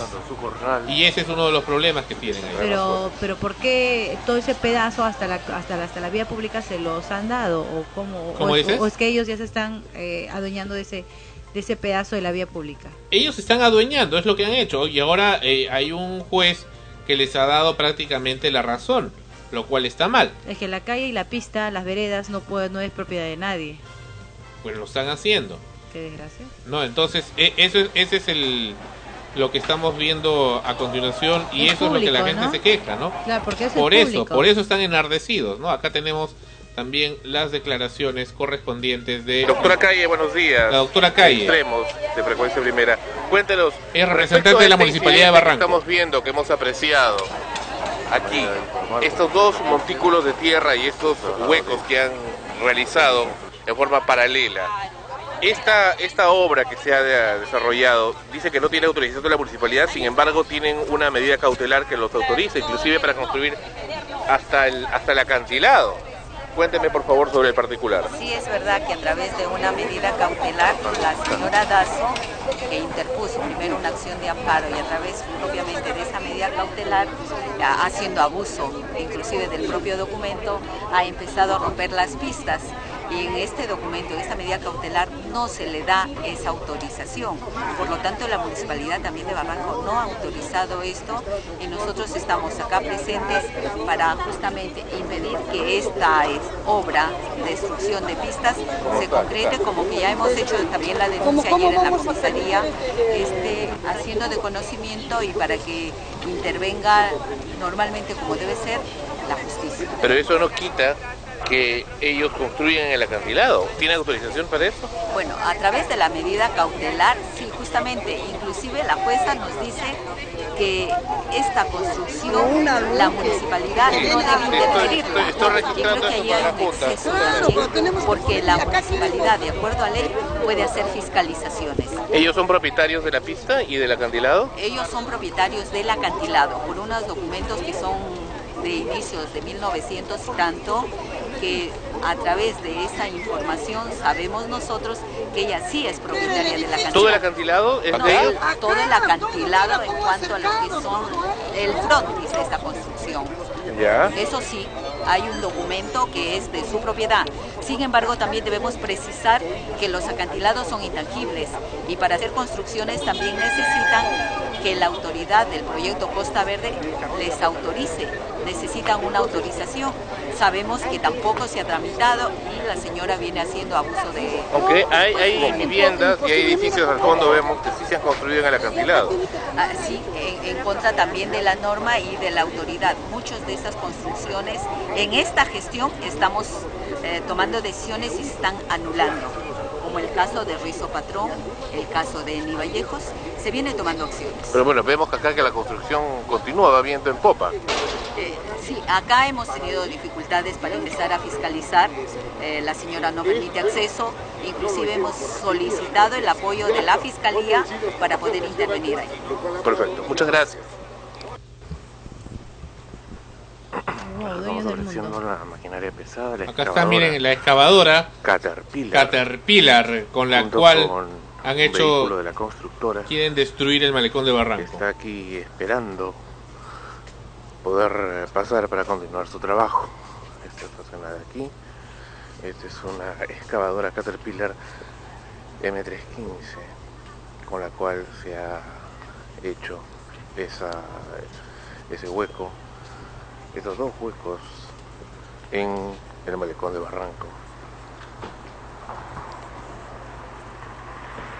La pala y acá está todavía con la tierra fresca del hueco que han hecho. La prueba del delito. Y acá los vecinos enardecidos tirando abajo la caseta de control y todo el cerco. Pues poderoso, por mucho dinero que tenga, acá no va a usar. Acá no va a usar, acá no va a usar, acá no va a usar. Mire la señora cómo agarra los cables, todo lo tiran a la zanja. Pero es gente eh, todavía controlada porque si ya estuviesen borde de la desesperación y la rabia, Mire, mire, este definitivamente señor ya de se edad, bajaban un par de lunas. un señor de edad también ahí cargando, los vecinos pues actúan haciendo valer su derecho. Este desgraciado de acá, sea de poderoso, quiere tapar, quiere levantar el edificio acá, dice, que lo haga Y esta, la pista, la, la pista ya está con hueco. Sí, ya está con hueco, pero la han reparado ahora. No, no, no, avisen para venir a hacer chongo, ¿ah? Yo traigo mi gente, avisen para hacer chongo. Que no esperen eso, que ese, que ese, que ese joven que ha hablado traiga a sus amigos. Ah, no, que un falta de educación. ¿Quién tiró esa carreta, borra para acá? La carreta con todo lo botan al hueco. Que a venga la caterpillar, a ver, que venga la caterpillar. Que venga la caterpillar, bótalo más acá, más acá, más acá. Más acá, voltea, voltea. ¿Y la señora dónde está? No sale. Todos los vecinos a agarrar a piedra que se retire, que se vaya. Ese problema que de ella no viene nosotros no. Tómale foto, ve, primo, tómale foto. Tómale foto, papacito, ve. Tómale foto nomás. ¿Dónde foto acá? A ver, muéstrame, pero para qué haces. Tómale foto ahí nomás. A ver, escuchando la declaración de la señora. Ya, ya, ya, por favor, no Hay tome una foto acá. discusión con el ingeniero de obras. Ya, ahora mira, vecino, vecino. ¿Dónde está? Ya, retira, Eh. ¿Qué pasó con los serranos? Tú no eres barranquero, Cristo, ya. Yo soy barranquina, carajo. No me saca la casa. Acá vive gente. Acá no es una tierra de nadie ni nada. Bueno, eso es lo que apreciamos. Acá los vecinos enardecidos. No, no, no. Miren, mira, acá están llegando ya al no vieron la límite seguridad cuando lo pusieron. del acantilado, retirando todo esto. ¿Qué tal lectura? Bota, bota, bota. Bota, bota, bota, bota, le dice. Pero es que da cólera, pues, da cólera, porque vienen con... Pero eh, una pregunta, Sandro. ¿Qué, digo. ¿Qué cosa quieren construir en, en ese acantilado? Otro edificio. ¿Pero cómo van a construir ahí? La No constru- no, no, sí han construido. En ¿Y mucho, soporta? Sí. Mucho más allá, llegando al parque, perdón, al la bajada de los baños, después de los suspiros hay. Ya hay edificios que han construido hasta casi el mar, hasta casi el circuito, como si fuera un balcón. Están empotrados en el acantilado. Pero supongo que para que hagan esas construcciones deben de haber hecho un estudio de suelo. ¿no? No lo sé, asumo que sí. Ahora, alguna de esas se cae con todo el Claro. barranco, se cae toda la casa, pero la, tú sabes que la gente mona dice, ay, qué bonita. O sea, pucha, me voy a vivir ahí a Barranco, Qué qué, loco, bacán, qué loco, lo, cual, lo cual. Sí, después cuando se le cae su casa. Y viene el tsunami y se le cae todo de frente. La señora. Dazo, la, parece Ajá. que la responsable de todo esto, da su propia versión de los hechos. Eh, mi marido, cuando fue alcalde, tuvo la gentileza con el distrito de permitir pase a la vida. ¿Qué dijo? Dice que su marido, cuando fue alcalde hace muchos años, Tuvo la gentileza. tuvo la gentileza de eh, ceder su terreno para que sea hagan el malecón. Eso es lo que estoy diciendo. Está sobre terreno relleno. Lo que estamos queriendo hacer es hacer una, sobre terreno firme. Porque si no, nadie va a poder entrar a sus edificios. Mira cómo está haciendo mucho. Haciendo una rampa aquí porque no puede ingresar. Entonces, ¿por qué no conversan primero en vez de atacar? Y sepan ustedes cuáles son los derechos. Porque yo me imagino que ustedes tienen derecho a propiedad. Porque es intangible. Entonces, nosotros no tenemos nadie que vamos a escapar. Así por ejemplo quiero decir, yo tengo un derecho de R5 con 66 metros de altura, concedido en el año 99. El año 99 la, la restricción... ¿Cuál es el parámetros de su expediente de este año? Discúlpeme. Decía 12. Discúlpeme. Pero discúlpeme, pues, si alguien es un parámetro para saber los derechos adquiridos que tengo yo conversando aquí. anteriormente, No, de A a B. perdón, si yo tengo un derecho adquirido anterior, no tengo por qué saber si- Ahí la señora habla que tiene un derecho adquirido del año 1999. Está construyendo por un- en- a los 100 metros míos, que era el señor Ahí lo está viendo. ¿Cuál? el de JGJ. Que está aquí en la esquina, el. Claro, claro.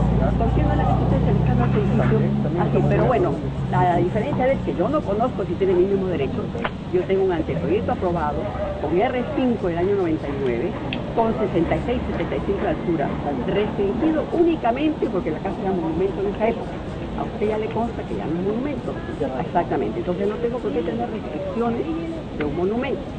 Entonces ahora tengo mi derecho porque mi expediente ha estado ininterrumpidamente en el proceso judicial. Quiere decir que mi derecho al R5 a los 66 metros es vigente hasta el día que dieron mi licencia, que me la dieron otorgada por el Poder Judicial, reconocida por la Municipalidad de Barranco.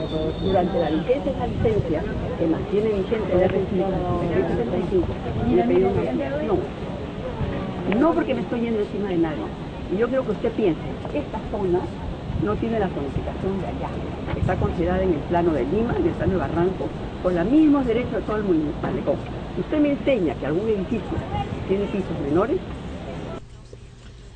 Vaya, la señora Dazo finalmente habló. La quisimos buscar, pero no nos atendió, pero finalmente parece que en algún momento del día salió a declarar hacia los vecinos. Bueno, lo correcto es que en ese momento esa había sido restablecida, pero la construcción continúa. y no sabemos si realmente va a construir en el acantilado o no. No, pero mira, también creo que no es responsabilidad de la señora, sino de las personas que, le, que se lo han permitido, ¿no? Mm, Entonces ella está actuando en base a su beneficio y en base a, a los documentos que tiene. Entonces definitivamente aquí los responsables son las personas que han autorizado y que le han dado toda fe para que ella pueda construir hasta el acantilado, incluso ocupando la parte de la vereda y, y la pista. Y la pregunta es cómo le dieron autorización a la otra gente. Que en resumen lo que está diciendo la señora es que si los otros lo hacen, ¿por qué ella no? Es que eso es verdad, pues. Volvemos en extremos, episodio 103. Regresamos. ¿Regresamos o no regresamos? Acá está Moby. regresamos. Moby, que estuvo esta semana en Lima. Porcelana, Porcelain.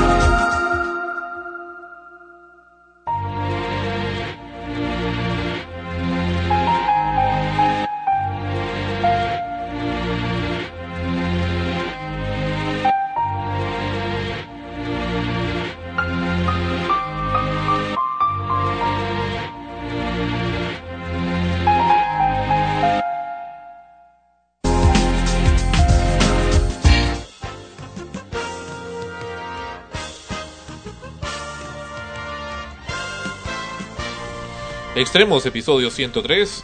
Esta semana también en Barranco y sigue las cosas en Barranco. Todo pasa acá cerca de la sede de Barranco, de, de Sol Frecuencia Primera, una actriz de Rata, Rata Clown, aunque hay gente que le dicen Pata Clown, pero a mí me gusta llamarle Rata Clown, esa serie tan desagradable. Eh, no era bonito. a mí no me gusta, no, no lo tolero un segundo. Eh, dice qué pasó, que fue maltratada por las autoridades de la comisaría de Barranco, pero ¿cómo? Si la comisaría de Barranco son tan amables. Fabiola Arteaga fue detenida por usar vestimenta del escuadrón Fénix en un sketch para la televisión. Bueno, pero ese programa tan espantoso que tienen, bien hecho. Uy, pero tiene bonito pompis, ¿ah? Eh, grababa unas tomas para promocionar su unipersonal Humorbo, vestida de policía y ello le costó ser detenida. La actriz, entre comillas cómica, Fabiola Arteaga, pasó al menos tres horas en la comisaría de Barranco y sufrió más de una molestia por los efectivos que la detuvieron. Pensé que íbamos a salir rápido, pero no, estuvimos tres horas ahí, incluso se pusieron malcriados con Ania Villegas, que es su manager. Comenzaron a hacer bromas con nuestras esposas de juguete y hasta en un momento nos insultaron y se burlaron de nosotras. Me obligaron a dejar el disfraz allí y también todos sus documentos, o sea, se quedó desnuda hasta su brevete y SOAT, relató Fabiola en declaraciones a el diario El Comercio. Creo que la policía no tenía mucha chamba y se quiso lucir. Ironizó la comediante. Pero es que la ley es la ley, pues. No tenía autorización para hacer eso y debió haberlo coordinado. Eh, dice, no quise usurpar ninguna función. Como me imputaron, yo respeto mucho a todas las mujeres policías. Pero acá en la fotografía que estamos apreciando, ella está eh, tratando de detener el tráfico de un vehículo que transita efectivamente por la avenida San Martín y se ha tomado una fotografía así sonriente eh, y está con el vestuario que dice Policía Nacional. Entonces sí está usurpando funciones, aunque sea por unos segundos, aunque sea para la bromita, aunque no es la única. ¿eh? Carlos Álvarez lo ha hecho muchas veces, La gente se puede haciendo sus cochinadas. ¿Ah? La, la gente que no la conoce, Ah. no porque yo no la conocía, por ejemplo, este se puede confundir, ¿no? Porque pueden pensar que sí es un efectivo de verdad. Pero tú sabes que los vestuarios de policía o del Escuadrón Fénix los venden. Sí, los lo venden. eh, en- me acuerdo que conozco una que está por Grau. Sí. Hay una tienda donde te lo, te- se lo venden a cualquiera. A cualquiera, así es. Tengo una amiga que es kinesióloga que también para sus eh, shows de desnudos, etcétera, se pone el traje del, del escuadrón Fénix, ¿no? Ah. Y se va, hace su show privado y se lo va quitando, ¿no? Y, y- y les gusta, ¿no? A sus clientes que Claro, se disfracen porque, así, ¿no? sí, porque hay Hacen la fantasía que de la tomba, ¿no? sueñan con, con la felicidad Fénix, sobre todo por sus pantaloncitos bien apretaditos y, y en las motos. Sí, como sí, que les- sí, sí he visto a No, se van y le hacen la fantasía de la tombo, ¿no? Este, Don Vita, por favor, no me detenga. No, no, está bien. No, lo pensaré, no sé qué cosa. O haz esto, haz el otro, ¿no? Y sí, sí, hacen esas cosas, ¿no? Graciosas. Es que sí, pues no está regulado el tema del vestuario y muchos policías efectivamente tienen que comprar en la calle los vestuarios o el- la vestimenta El que uniforme, utilicen, ¿no? el, el- el- el uniforme. Eh, pasando a otro tema, ah, qué buena noticia, que han hecho un extraordinario negocio esta ah, mujer, ¿cómo se llama esta mujer que ha hecho este negocio? María Vázquez. Vázquez, me suena, ¿no? Será pariente de nuestro cliente, el señor Vázquez de eh, Miami, Florida, pero bueno, ella ha hecho un estupendo negocio, vende papel higiénico con la cara de Hugo Chávez. Lo curioso es cómo está la boca, ¿no? La posición de la boca. Sí, la posición de eh, puchero. Empresaria creó el producto y lo nombró el socialismo del siglo XXI en alusión a cómo el presidente venezolano llama a su pensamiento político. Eh, comenzó a venderlo en Miami con la cara de Hugo Chávez. Eh, el María Vázquez es una empresaria de Cuba y fabricó los rollos y los nombró el socialismo del siglo XXI y ella vivió gran parte de su exilio en Venezuela y ahí le surgió la idea. Cada, rollo tiene el precio de 8 dólares 99 y ha sido un éxito de acuerdo a la comerciante. Han venido venezolanos de todas partes para comprar el rollo de papel, aunque muchos cubanos también lo están adquiriendo. Quizás para hacer alguna broma Eh, por acá comenta David Levy, falta la de Humala. Qué buena idea, pero creo que esa em- empresaria vivía no sé qué más, esta codigrafía no puedo entender. Ah, hay que ser uno de Humala y ya que Ollanta quiere ser como Chávez, dicen. Eh, regálenle uno a Humala, le encantará que su Dios le bese el trasero. Dice, yo quiero una docena, por favor. Quiero ver la de Alan García. Qué divertido. Hay que hacer uno de Ollanta. Vuelven a insistir en eso. No creo que sea muy caro hacer un papel higiénico con los rostros de sus personajes favoritos. Dice, "Y justo quiero ir al baño. Ya está en el Perú el producto y para la creadora, eh, este, que no, no sé qué más dice. Si ponen la cara de Galán García, lo compro. Excelente, ojalá hagan unos de Castañeda y al costado su metropolitano. Eh, ¿Qué más? Eh, ¿No hacen a pedido? Fácil hacemos uno con cara de políticos peruanos. Ahora irán al baño con más ganas. Muy buena, hay que hacer lo mismo con el de Alianza Lima. Hacen alusión a un grupo futbolístico del Perú. ¿Y qué más dice? Hagamos de Alan, de Allison, Mala, Keiko, todos los del Congreso. Y de Chollywood. Eh, ¿Qué más dice? Eh, quiero una plancha de esas y podríamos diseñar unas por acá. Modelos hay de sobra. Inspiración no ha de faltar. Que salga un rollo con cuatro rostros de Evo Morales, Ollanta Humala, Michelle Bachelet y por, por supuesto Hugo Chávez. Quiero un paquete con la cara de Humala, Chávez, Evo, Fidel, Castro, Abimael Guzmán, Alan García, Beto Ortiz. Uf, la lista es larga, pero con la de Humala y Chávez me conformo para empezar. Eh, yo quiero un rollo con la cara de Alan García y del Castillo y que debajo diga BTR, BTR, buen trabajo, rabo. Quiero una docena de rollos, qué buena, y sale con la cara dando un piquito, dice. Efectivamente, se han dado cuenta de eso. La foto pu- eh, puesta en el papel pareciera que va a estar dando besitos en el tarro al que lo utilice. Habrá mucha gente que quiere sentir eso, dice. Eh, dice bien, sigamos el ejemplo, eh, pongamos lo de los presidentes. Ese papel debe raspar, dice, muy caro, seguro. Aquí lo haríamos más barato con la cara de Alan, Ollanta, Keiko, Rómulo León, etcétera, etcétera. Y, y todavía le pone trompa, dice. Chávez debe ser aliancista. Quiero un par de esos, señores. Se están olvidando de algo, alguien fundamental. Tiene que estar Burga. Burga creo que era así, el presidente del IPD. ¿Cómo? De la federación, así es. Así es, así es. Ponga una plancha de ellos con la cara de Humala y compañía. Los regalaré a cada barrio. Y su mujer Nadine de nada, Heredia. Sería interesante uno souvenir de conchitas con su rostro cobrando la plata de Chávez. Bueno, eso es, ¿qué te parece? ¿Que ¿Los comentarios? Sí, sí. Bastante interesantes y la verdad que a todo el mundo se les ha puesto, se les, se les ha prendido el foco y casi todos piden la cara de, de Ollantumala, ¿no? Como son bien patas con Hugo Chávez, como que le haría la competencia. Mira, acá, dice- acá uno interesante dice, yo quiero una docena, por favor. ¿Dónde lo venden? Porque aquí evacuamos por kilos. La empresa viajeaperú.com. La verdad que la gente tiene una creatividad, unos comentarios. Aquí hay creatividad, ¿no? Pero, un, papel higiénico con la cara de Ollanta. No, hay hay una que, que quiera, o sea, este cuatro caras en un solo rollo, como que para que vayas amenizando la cosa, ¿no? ¿Y, y tú quisieras un papel higiénico de, de Hugo Chávez? No, gracias. Para que me ya. Luis Miguel, grave, por aparentemente una bacteria que le ingresó al organismo por una liposucción mal hecha. Es la información que estamos recibiendo. Sus admiradoras, incluyendo a Ana Rosa, hacen cadenas de oración para pedir que le salven la vida. Así es como lo escuchan. Luis Miguel, el famoso cantante Luis Miguel de México, Es más conocido Grave. como el Sol de como México. conocido como el sol, está grave y hasta el momento aparentemente no encuentran eh, un antibiótico para esa, para esa bacteria. Volvemos con esto y más en breve en Extremos.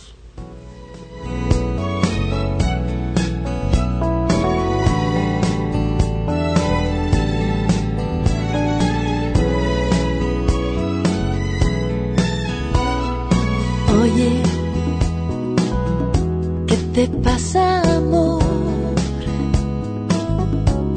Te pido perdón Si en algo he fallado, oye, no será verdad que quieres volar, dejándome a un lado. Soy la única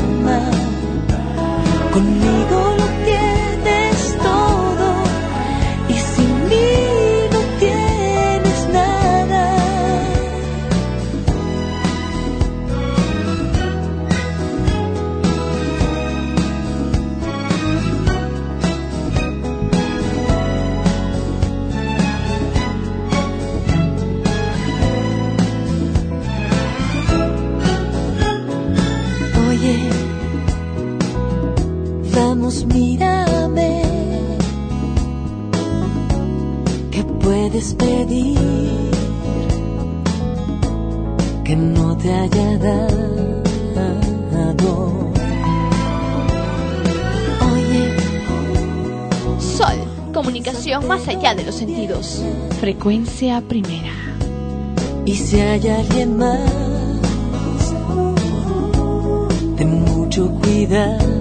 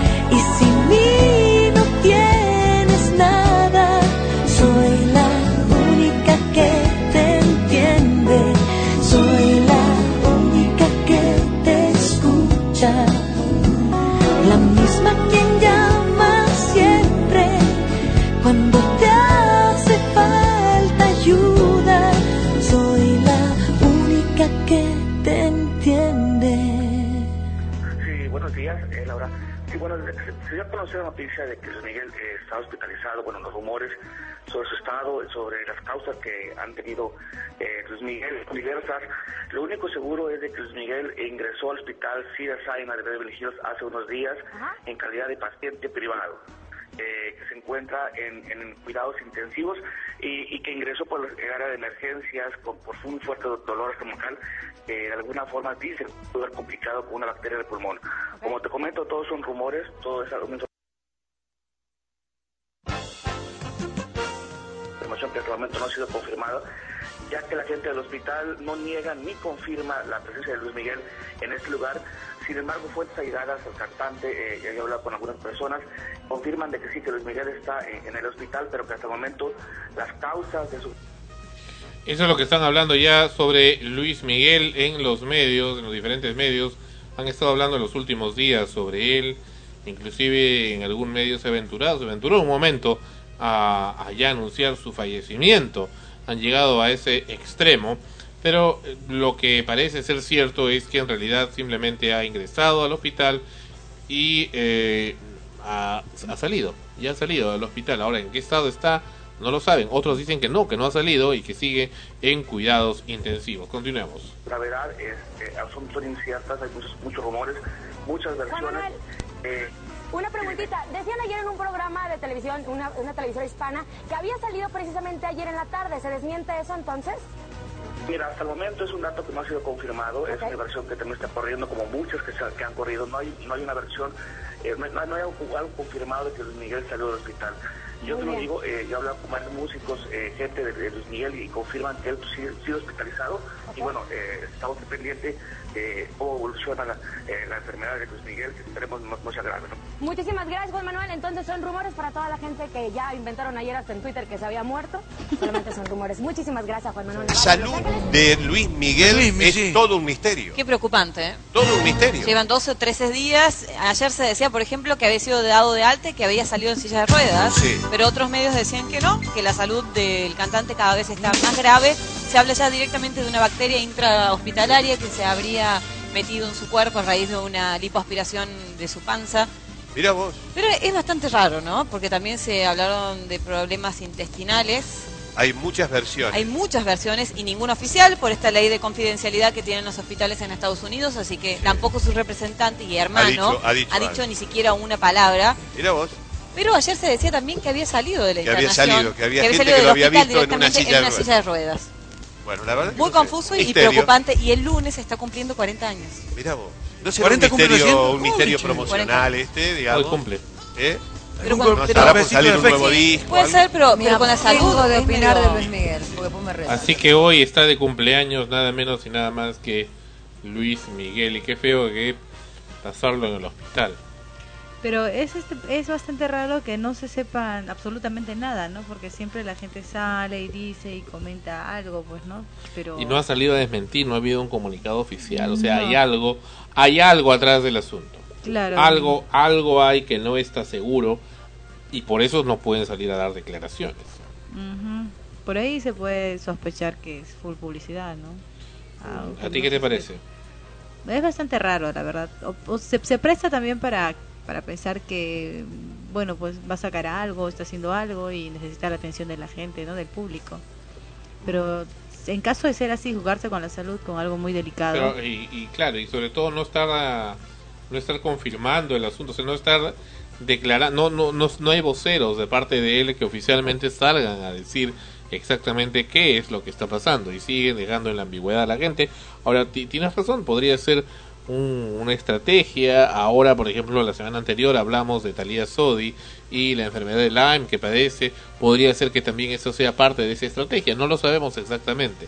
Y aquí está otra información que nos llega cantante mexicano. Luis Miguel ha despertado entre sus fans toda clase de rumores que han plasmado en las redes sociales. Es el caso de Twitter y Facebook, en donde los fans mandan cadenas de oración, mensajes desesperados y especulan sobre la supuesta adicción a la cocaína y los problemas personales del cantante. Ese es otro tema, ¿no? La- la- los problemas personales o las supuestas adicciones que puede tener comienzan a aflorar cuando ocurren estas circunstancias que pueden irse más allá del control normal, Bueno. más allá de lo que podrían tapar cuando ya hay temas de salud, pues muchas cosas afloran. Claro, pero bueno, a él siempre se le ha visto muy sano, ¿no? Incluso yo me atrevería a decir que no será el 100% sanazo, pues, ¿no? De repente usará por ahí sus pastillas, qué sé yo. Pero en comparación de, de, de, de otros artistas es uno de los, de los pocos que siempre mantiene un perfil bajo, ¿no? Y si, si, y si se habla de él, pues es por su trabajo, por de repente por lo de su hija que no reconoció y ahora que ya reconoció y toda esa cosa.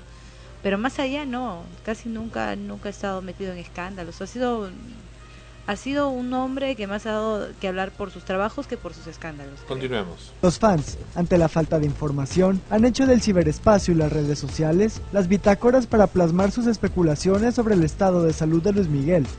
Los rumores se desataron tras las declaraciones vertidas en programas de la cadena de televisión Univision en Miami, donde se aseguró, citando fuentes anónimas, que el cantante se encontraba hospitalizado en el Cedar Sinai de Los Ángeles. Al inicio, el rumor era que había ingresado por una gastritis, mientras otros sugerían un proceso de rehabilitación por drogas. Los rumores más recientes apuntan a que Luis Miguel, quien cumplirá 40 años el lunes, tuvo una infección a consecuencia de una cirugía estética.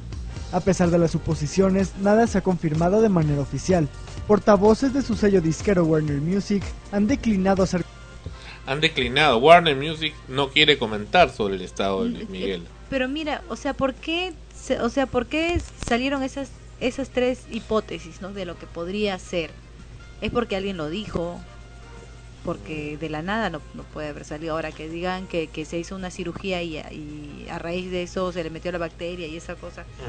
O sea, ¿a Comienza quién se le ocurre? Des- claro, porque, el- porque uno puede especular otras cosas de repente, ¿no? Y en algún momento, seguramente durante la semana, ya habrá informaciones que también serán Más transmitidas certeras. acá en Solo Frecuencia Primera sobre exactamente qué es lo que ocurre. Hemos querido hablar con nuestros corresponsales en Los Ángeles, Estados Unidos de Norteamérica, pero no ha sido posible tener una respuesta fidedigna de qué es lo que está pasando en el hospital de Sinaí en Los Ángeles comentarios sobre al respecto, al igual que su hermano, su representante y la madre de sus dos hijos, la actriz mexicana Araceli Arámbula. El hermetismo en torno a su salud ha causado revuelo en internet y desatado una gran diversidad de opiniones. Aún sin la certeza, miles de fans envían mensajes de apoyo al cantante a través de Facebook, en donde existen más de 200 páginas dedicadas al artista bajo las etiquetas cantante Luis Miguel. Por otro lado, en la red Twitter ya se popularizaron etiquetas como RIP Luis Miguel y Si muere Luis Miguel. Si muere Luis Miguel, ¿qué? Vamos a escuchar. La, la gente es tremenda. En el Facebook a ver, ponen, ponen eh, grupos y canales de, de todo, a veces de cualquier cosa. Bueno, para eso están las redes sociales, ¿no? Para que la gente se exprese. Mm. Y, y- muere Luis Miguel, causando desconcierto entre los fans y no tan fans del artista. Esta semana diversos medios han hecho recuentos sobre la vida profesional y sentimental y se ha citado artistas Bueno, pasando otro, a otro tema, eh, ya dejando lo de Luis Miguel y esperando más información sobre el particular, tenemos otro asunto, sí, otro asunto. Es hace algunas horas en Nueva Guinea, en Papúa y Nueva Guinea, en el Asia, ocurrió un tremendo sismo de casi 7 grados en la escala de Richter. Eh, esto también es seguido, bueno, antecedido por el terremoto que ocurrió en Chile, en China cerca de Nepal. Pero ¿por qué estamos mencionando esto? No hay que olvidar del que hubo hace poquito también en Los Ángeles y que lo mencionamos acá en extremos, en Los Ángeles y Tijuana, que existe una página llamada astrotometry.com y este es un hombre, vamos a entrar acá a su página, que dice tener eh, la posibilidad tecnológica de poder predecir los terremotos. eso sería de, buen, de gran ayuda, al menos para evitar este... Yo tenía conocimiento, algo de conocimiento de esto, porque sé que existe un artilugio, un invento israelí que permite eh, poder anticipar un movimiento telúrico con algunos, con uno o dos minutos de anticipación. No es mucho, pero... ¿No sabías? No, pero con uno o dos minutos tampoco. Así es. Ahora, pero eh, más allá de esto, log. Este is hombre April 17th, dice que eh, 2010. los terremotos 01 tendrían un origen más que en las placas tectónicas, que es lo que normalmente se cree, en el Sol, que el magnetismo solar estaría causando estos sismos y precisamente las manchas solares o las erupciones en el Sol, eh, acorde a la posición en que están en el Sol en relación a la Tierra, ocurren también aquí. Entonces él eh, predijo efectivamente hace algunos días que iba a haber el terremoto de eh, Nueva Guinea y ha ocurrido y también lo hizo con el de China y prueba de ello es que en YouTube publicó con, y en YouTube no deja mentir con la fecha que lo ha hecho los eh, correspondientes eh, videos en los que está anticipando estos sismos que desventuradamente se han producido. Entonces, eh, eso es lo que él está diciendo y acá muestra también eh, sismos ocurridos en la selva norte del Perú. Y acá está confirmando también, efectivamente, el ocurrido en Nueva Guinea y Papúa, el, a las 23 con 15 eh, hora universal el día 17 de abril, también otro a las 18 con 9 hora universal en el mismo lugar en Papúa y Nueva Guinea y también otro en Indonesia a las 16 horas, a las 10 horas en eh, Indonesia también en Talaut y otro más en Talaut también a las 07 con 23.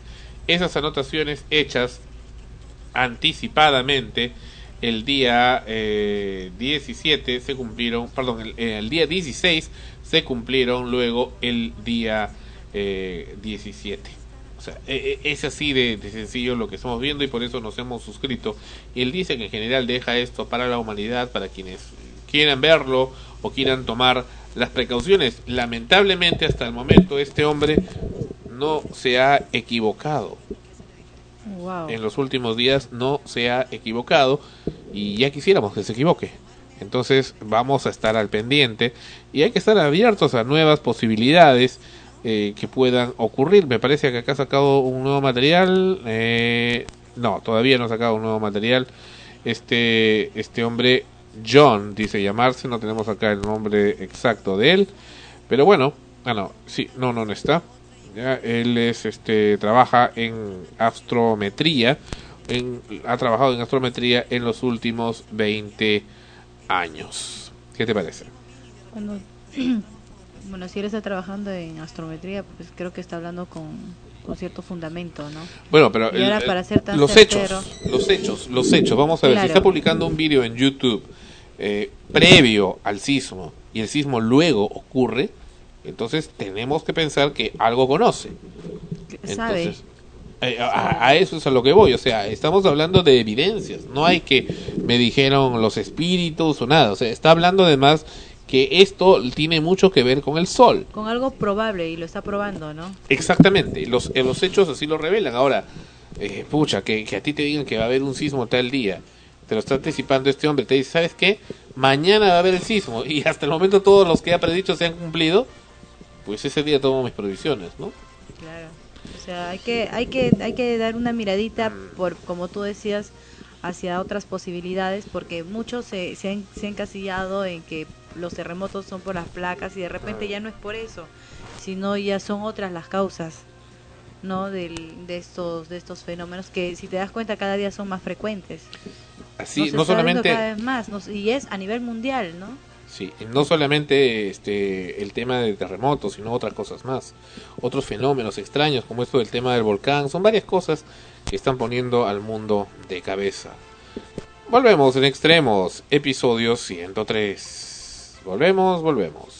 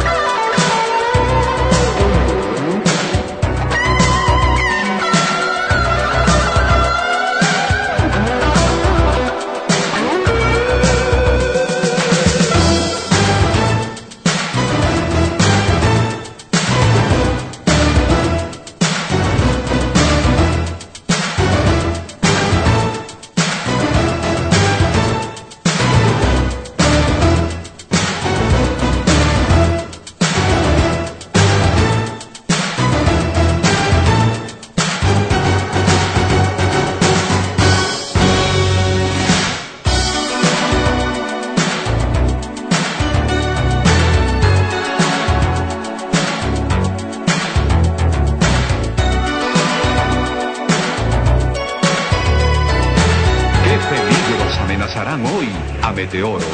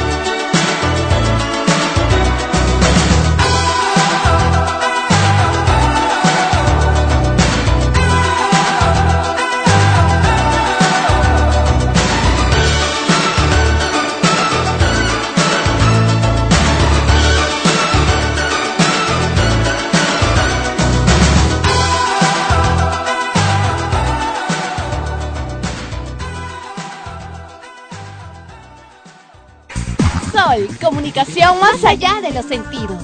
En vivo y desde Lima, Perú. Las 24 horas para todo el planeta. Frecuencia primera, donde la emoción de la radio está. Música y solo música. Audio digitales. En breve. Sol, comunicación más allá de los sentidos. Frecuencia primera.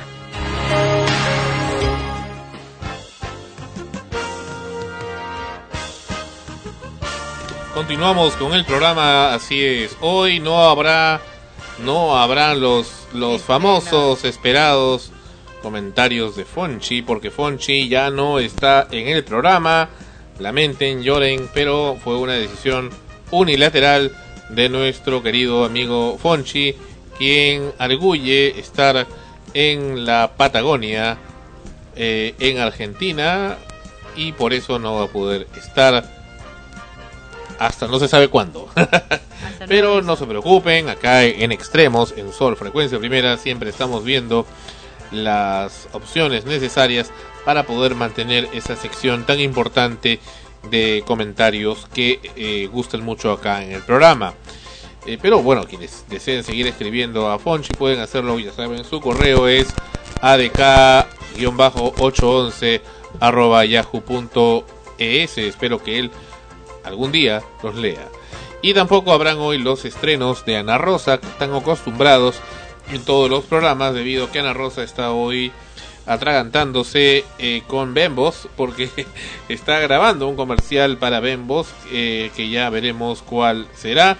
Y eh, Jem ofreció estar castigarnos con su presencia, pero tampoco estuvo presente. Y nuestra amiga Esmeralda tuvo una dificultad eh, de trabajo, por lo cual no pudo estar presente hoy, pero ofrece novedades interesantes para la semana que viene. Bueno, mientras ello ocurre, tenemos más informaciones. Hablábamos de los terremotos hace instantes y aquí este es un problema porque el fundamentalismo puede traer consecuencias graves, sobre todo cuando hay eh, desinformación sobre eh, lo que ocurre y, con esto, eso que hemos hablado, que ahora se dice que posiblemente los sismos que están ocurriendo no sean producto de las placas tectónicas, sino del sol, eso es para pensar y sobre todo si está presentando resultados. Las relaciones sexuales fuera del matrimonio son la causa de los terremotos, aseguró. ¿Quién dijo esto? El ayatollah Qasem Sedigi. El aumento de las relaciones sexuales, es decir, coitales, fuera del matrimonio, son la causa del aumento de los terremotos en todo el mundo, aseguró el ayatollah Qasem Sedigi, imán de la oración del viernes en Teherán, según el sitio del diario iraní Aftab. Las catástrofes naturales son el resultado de nuestro propio comportamiento, declaró Sedigi. Muchas mujeres mal vestidas que no respetan la ropa islámica corrompen a los jóvenes y el aumento de las relaciones coitales ilícitas hace crecer el número de terremotos, declaró a la agencia AFP.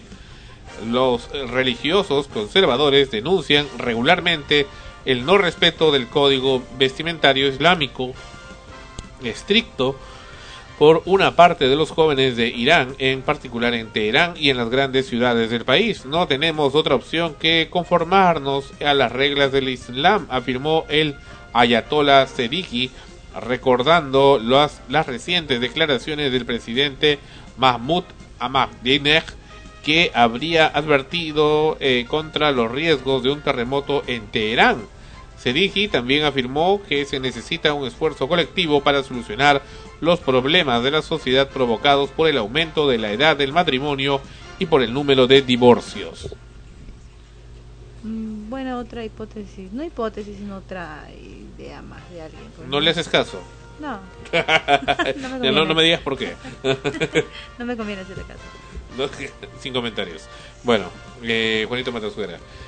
Tenemos acá otra información. Eso sí que se pasan. Esto dice, salen eh, más fotografías de los neonazis peruanos. ¿Sabes que hay neonazis peruanos? Eh, IDL Reporteros publica nuevas imágenes de Ricardo de Espíritu y sus seguidores, que pro- pro- probaría que el grupo está inscrito en el Jurado Nacional de Elecciones de espíritu, líder presuntamente neonazi, eh, es, eh, está posando acá efectivamente con varios de sus seguidores que en Tacna y tienen su propia bandera con la esvástica eh, nazi. Después, ¿sabes? Nazi tiene que ver eh, mucho con nacimiento y con otras cosas, ¿sabías? No, no, no. Ah, después vamos a hablar de ello. Después de que Ricardo de Espíritu, líder de un movimiento regional tagneño, presuntamente, no, nacimiento y nacionalismo, era con nacionalismo, estoy, estoy equivocándome, es con nacionalismo, no con nacimiento.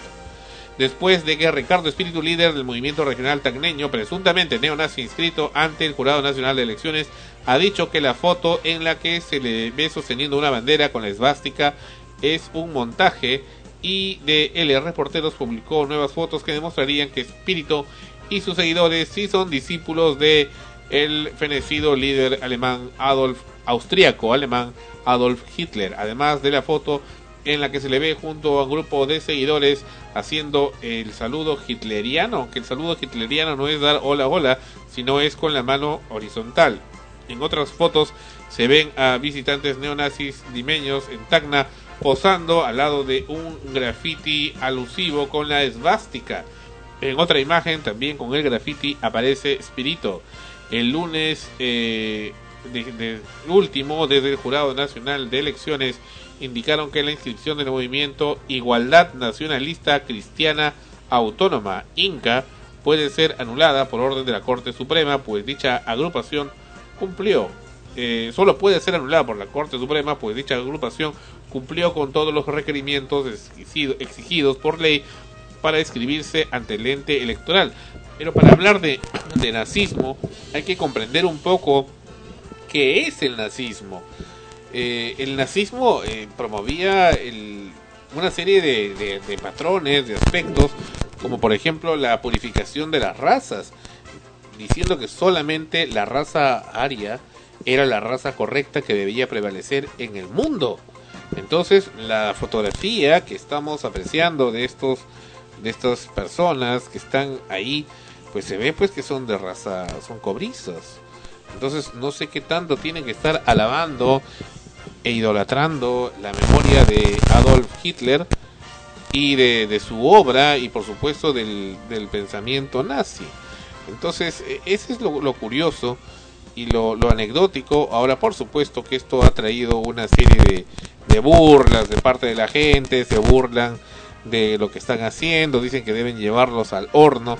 No sé para qué los tienen que llevar al horno, porque esa es la costumbre que tenían los nazis, efectivamente, de llevar a- al horno a la gente que no, eh, no iba dentro de las líneas que ellos tenían, sobre todo más que línea mental, línea racial. Eh, ese es, ¿Qué te parece?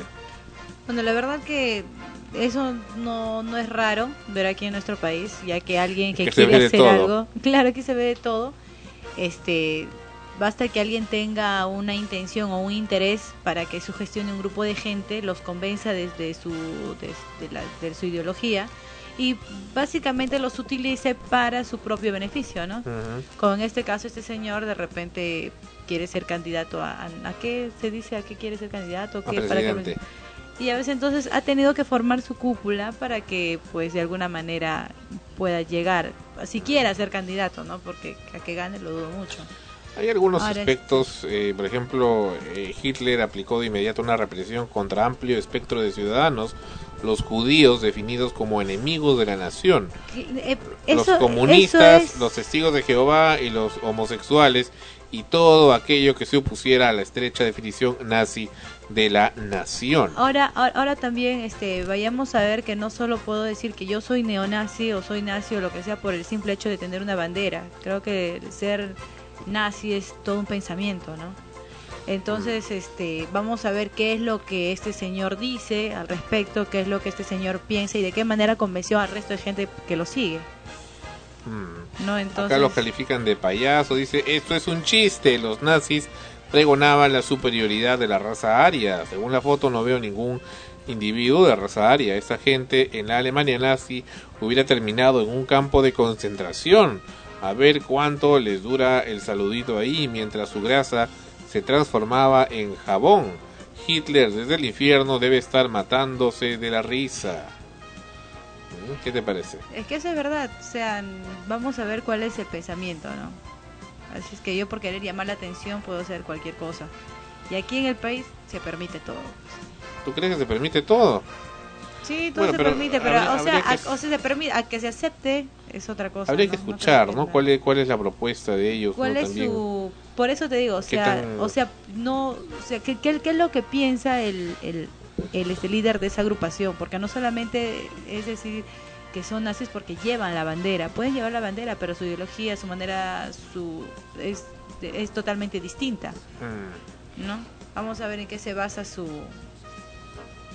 su política. Bueno, para concluir, porque hoy, como dije, no van a ver los estrenos de Ana Rosa, Uh. periodistas, colegas fueron agredidos por policías en la comisaría de Tarapoto. Y aquí el momento de la agresión. No sé quién le ha dado el- la potestad de firmar ahorita. Un ratito, ¿eh? Las instituciones públicas, las no instituciones públicas. usted no va a venir, hermano, no va a venir acá eh, a... Justamente se está firmando las chacras talleres. Bueno, tenemos justamente un audio donde el señor debería responder ante la fiscalía. Que lo haga pues su denuncia, señor. Si es así. Ya. Las cosas son como debe ser. No sé. ¿Y con qué finalidad no ponen otros nombres? Por, No, yo no voy a dejar de firmar, el señor. Espérese, ya. Espérese un momentito. Oiga, ¿qué pasa? Oiga, ¿qué pasa? Oiga, No, no, no, no me agarre, a mí no me agarre el cuello. Tranquilo. Oiga, oiga. Agarra el cuello. El hombre solo tiene su cámara para defenderse y encima lo tiene ocupada porque está sosteniendo su cámara. Eh, el otro llama al comisario. No, marcha. Mira yo en hijo. Que mi cámara. Que me vuelva, que me vuelva. ¿Por qué va a...? Pero oiga, mire, mire, mire, mire. Oiga, mira, mira, mira. No pelee, no pelee. Yo voy a hablar con usted. Los agresores son agentes denunciados por recibir coimas. Y ahorita deme mis documentos. Yo pregunto si han venido a pelear o buscar información. Señor, estamos a buscar información, pero el señor nos está mostrando de esa manera toda violenta. ¿Por qué pasa eso? El periodista Lenin Quevedo Bardales y su camarógrafo Andrés Velarde habrían sido habrían ido un día normal de trabajo de investigación si no fuera porque al ingresar a la comisaría del distrito de Morales en Tarapoto donde tenían que averiguar sobre una presunta coima se vieron atacados violentamente por los suboficiales que estaban siendo objeto de la investigación. Quevedo Bardales tuvo que pedir auxilio a gritos llamando al comisario para que acuda en su auxilio. Solo cuando este llegó los agentes soltaron a los periodistas del cuello. Todo comenzó con la denuncia de los familiares de Zacarías Chuquillón, un sujeto que fue detenido tras ser acusado de haber robado una cartera. Ellos dijeron que habían pagado una coima a un suboficial de apellido Portilla para facilitar su libertad, pero que hasta ahora el denunciado no ha sido excarcelado. Los familiares dijeron que Zacarías es inocente, pero como no encontraron solución es que pagaron 400 soles a Portilla para que lo libere. Una hora después el policía dijo no saber nada y Zacarías fue ingresado al penal de Tarapoto, luego, eh, eh, luego donde se encuentra hace ocho días. Además de ello, y según la versión de una mujer, Gladys Trigoso, cuando Zacarías estaba detenido en la comisaría, el agente se negó a considerar su manifestación. Esa mala costumbre tienen estos desgraciados. Se niegan, se niegan a recibir una denuncia, se niegan a recibir manifestaciones. Ella iba a certificar que en el momento que se produjo el robo, Zacarías estaba en su bodega junto con otras personas en la cuadra 7 del Girón Los Andes, en Morales, Tarapoto, por lo cual sería imposible que esté al mismo, esté al mismo tiempo robando espaldas del aeropuerto de Tarapoto. El jefe de la cuarta Diverpol, eh, general Luis Enrique Roldán Calixto, dijo que el caso de agresión al periodista Quevedo Bardales, quien es director del diario regional Voces y conductor del programa Reacciones, lo viene investigando la inspectoría. O sea, se le echan tierrita y fin del asunto.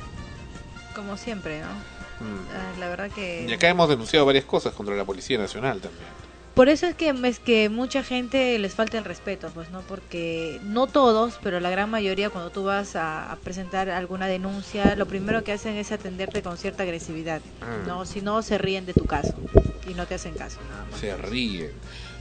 ¿no? ¿Te, Si te ha dicen, pasado? No, esto sí me ha pasado varias veces cuando uno va a hacer alguna denuncia o alguna queja, lo primero que empiezan es con el con el trámite burocrático, ¿no? Mm, Haciéndose los, los payasos. Ajá. y- Haciendo los que no escuchan, que están ocupados, etcétera, Claro, etcétera. ¿no? claro, así un- una vez fuimos a, a poner una, una denuncia para un número telefónico Ya. y este nos dijeron, no, pero no vas a sacar nada, no vas a solucionar nada, más bien este... Ese teléfono está barato, más bien yo no tengo, regálame tu teléfono y te compras otro, para que no te moleste. Una cosa así, ¿no? Entonces no, nada, nada, nada serio. Bueno, acá tenemos una información de esto también en Barranco nuevamente. Regresamos a Barranco y eso tiene que ver con la Policía Nacional. Estuvimos investigando y eso lo recuerdan amigos de escucha sobre el problema de estacionamiento indebido en la avenida San Martín, ruidos molestos con alarma de vehículo, etcétera, etcétera. Y bueno, eh, por cierto, el señor alcalde hasta ahora eh, no, no, no acepta ser entrevistado por extremos, a pesar que se ha comprometido en varias ocasiones ante nuestras cámaras. Pero ah, resulta que hablamos con el comandante Chamochumbi, quien es jefe de la División de Tránsito Sur número 2, y eh, él nos derivó con el capitán Candia, quien gentilmente visitó en nuestra sede en Barranco el día jueves, me parece que ha sido, y el capitán Candia se presentó con una motocicleta, escuchó las quejas y dijo que él tampoco puede aplicar papeletas si no está el conductor presente. Resulta que ahora viene con el, la gracia que no cualquier policía puede aplicar papeletas. ¿Qué te parece? Raro, porque que yo sepa cualquier Mm. No, cosa- no, dicen que ahora no, que tiene que ser un policía de tránsito. Pero bueno, finalmente Candia era policía de tránsito. Dice que él no tenía papeletas. También dijo que aun si estuviera presente el conductor y éste se negara a dar sus documentos o licencia de conducir, él no tiene autoridad para exigírselo. Entonces, ¿quién? El juez. Entonces, no, entonces están pintados. Agregó que lo único que quedaría sería llamar a una grúa, pero que la Policía Nacional del Perú no cuenta con grúas propias. y que en este caso tendrían que contratar a una grúa privada, la que puede venir, pero cuando lo hace, como el agente policial ya no está, el dueño del vehículo puede denunciar la grúa por robo. Entonces la grúa se retira. Mientras hablaba con Candia, dos combis llenas de pasajeros dejaron pasajeros en media pista, otra pasó haciendo ruidos molestos de alarma como bocina, luego sonaron dos alarmas de auto. Es así que Candia me dijo que él no había venido a sancionar sino a conversar. Dijo también que la Policía Nacional del Perú queda en ridículo cuando trata de actuar. Finalmente sugirió que se ha- hable con una zona que se llama Fotopapeleta o Unitel de la eh, Policía Nacional del Perú, que es la que se encarga de eh, tomar fotografías inopinadas a los vehículos infractores. Ellos vendrían en algún momento y tomarían fotos de los vehículos y se les notificaría directamente a los propietarios. Sobre la línea de la pista eh, que existe en la avenida San Martín, confirmó con total seguridad que es zona rígida eh, y lo que cometen esos vehículos es una infracción. Vaya, pero entonces, ¿por qué no actúa? Eso es lo que más me llama la atención. ¿Por qué no actúan? ¿Por qué se quedan callados? ¿Qué es lo que esperan? ¿Cuál es, qué, qué es lo que les falta para actuar? Por eso es que pierde autoridad eh, la policía y por eso que cada vez Busca menos gente justificación. Sí, sí, Ahí es pues. pura justificación. Cada vez que no se puede por eso, uno no se cree puede por el otro. y- menos en ellos. Se acabó, se acabó Extremos. Gracias por acompañarnos, episodio 103. Ana Rosa amenaza junto con Esmeralda en regresar en la próxima semana en el episodio 104 con más novedades para ustedes. Y Tania se despide. Bueno, queridos, eh, Queridos. escuchas, queridos escuchas. Conmigo será hasta la próxima. Pues, eh, ha sido un gusto haberlos acompañado en este episodio 103. Y bueno, pues de acá hasta, hasta la próxima. Cuídense y pasen chévere. Gracias, hasta la próxima semana. Extremos llegó a ustedes por cortesía de cotear.pe. En el Perú, comprar o vender por internet es cotear. Este programa se transmite en podcast en frecuenciaprimera.org slash extremos podcast. Ha sido una realización de Sol, Frecuencia Primera RTVN, Lima, 2010, derechos reservados. Escriba a extremos, extremos arroba frecuenciaprimera.org.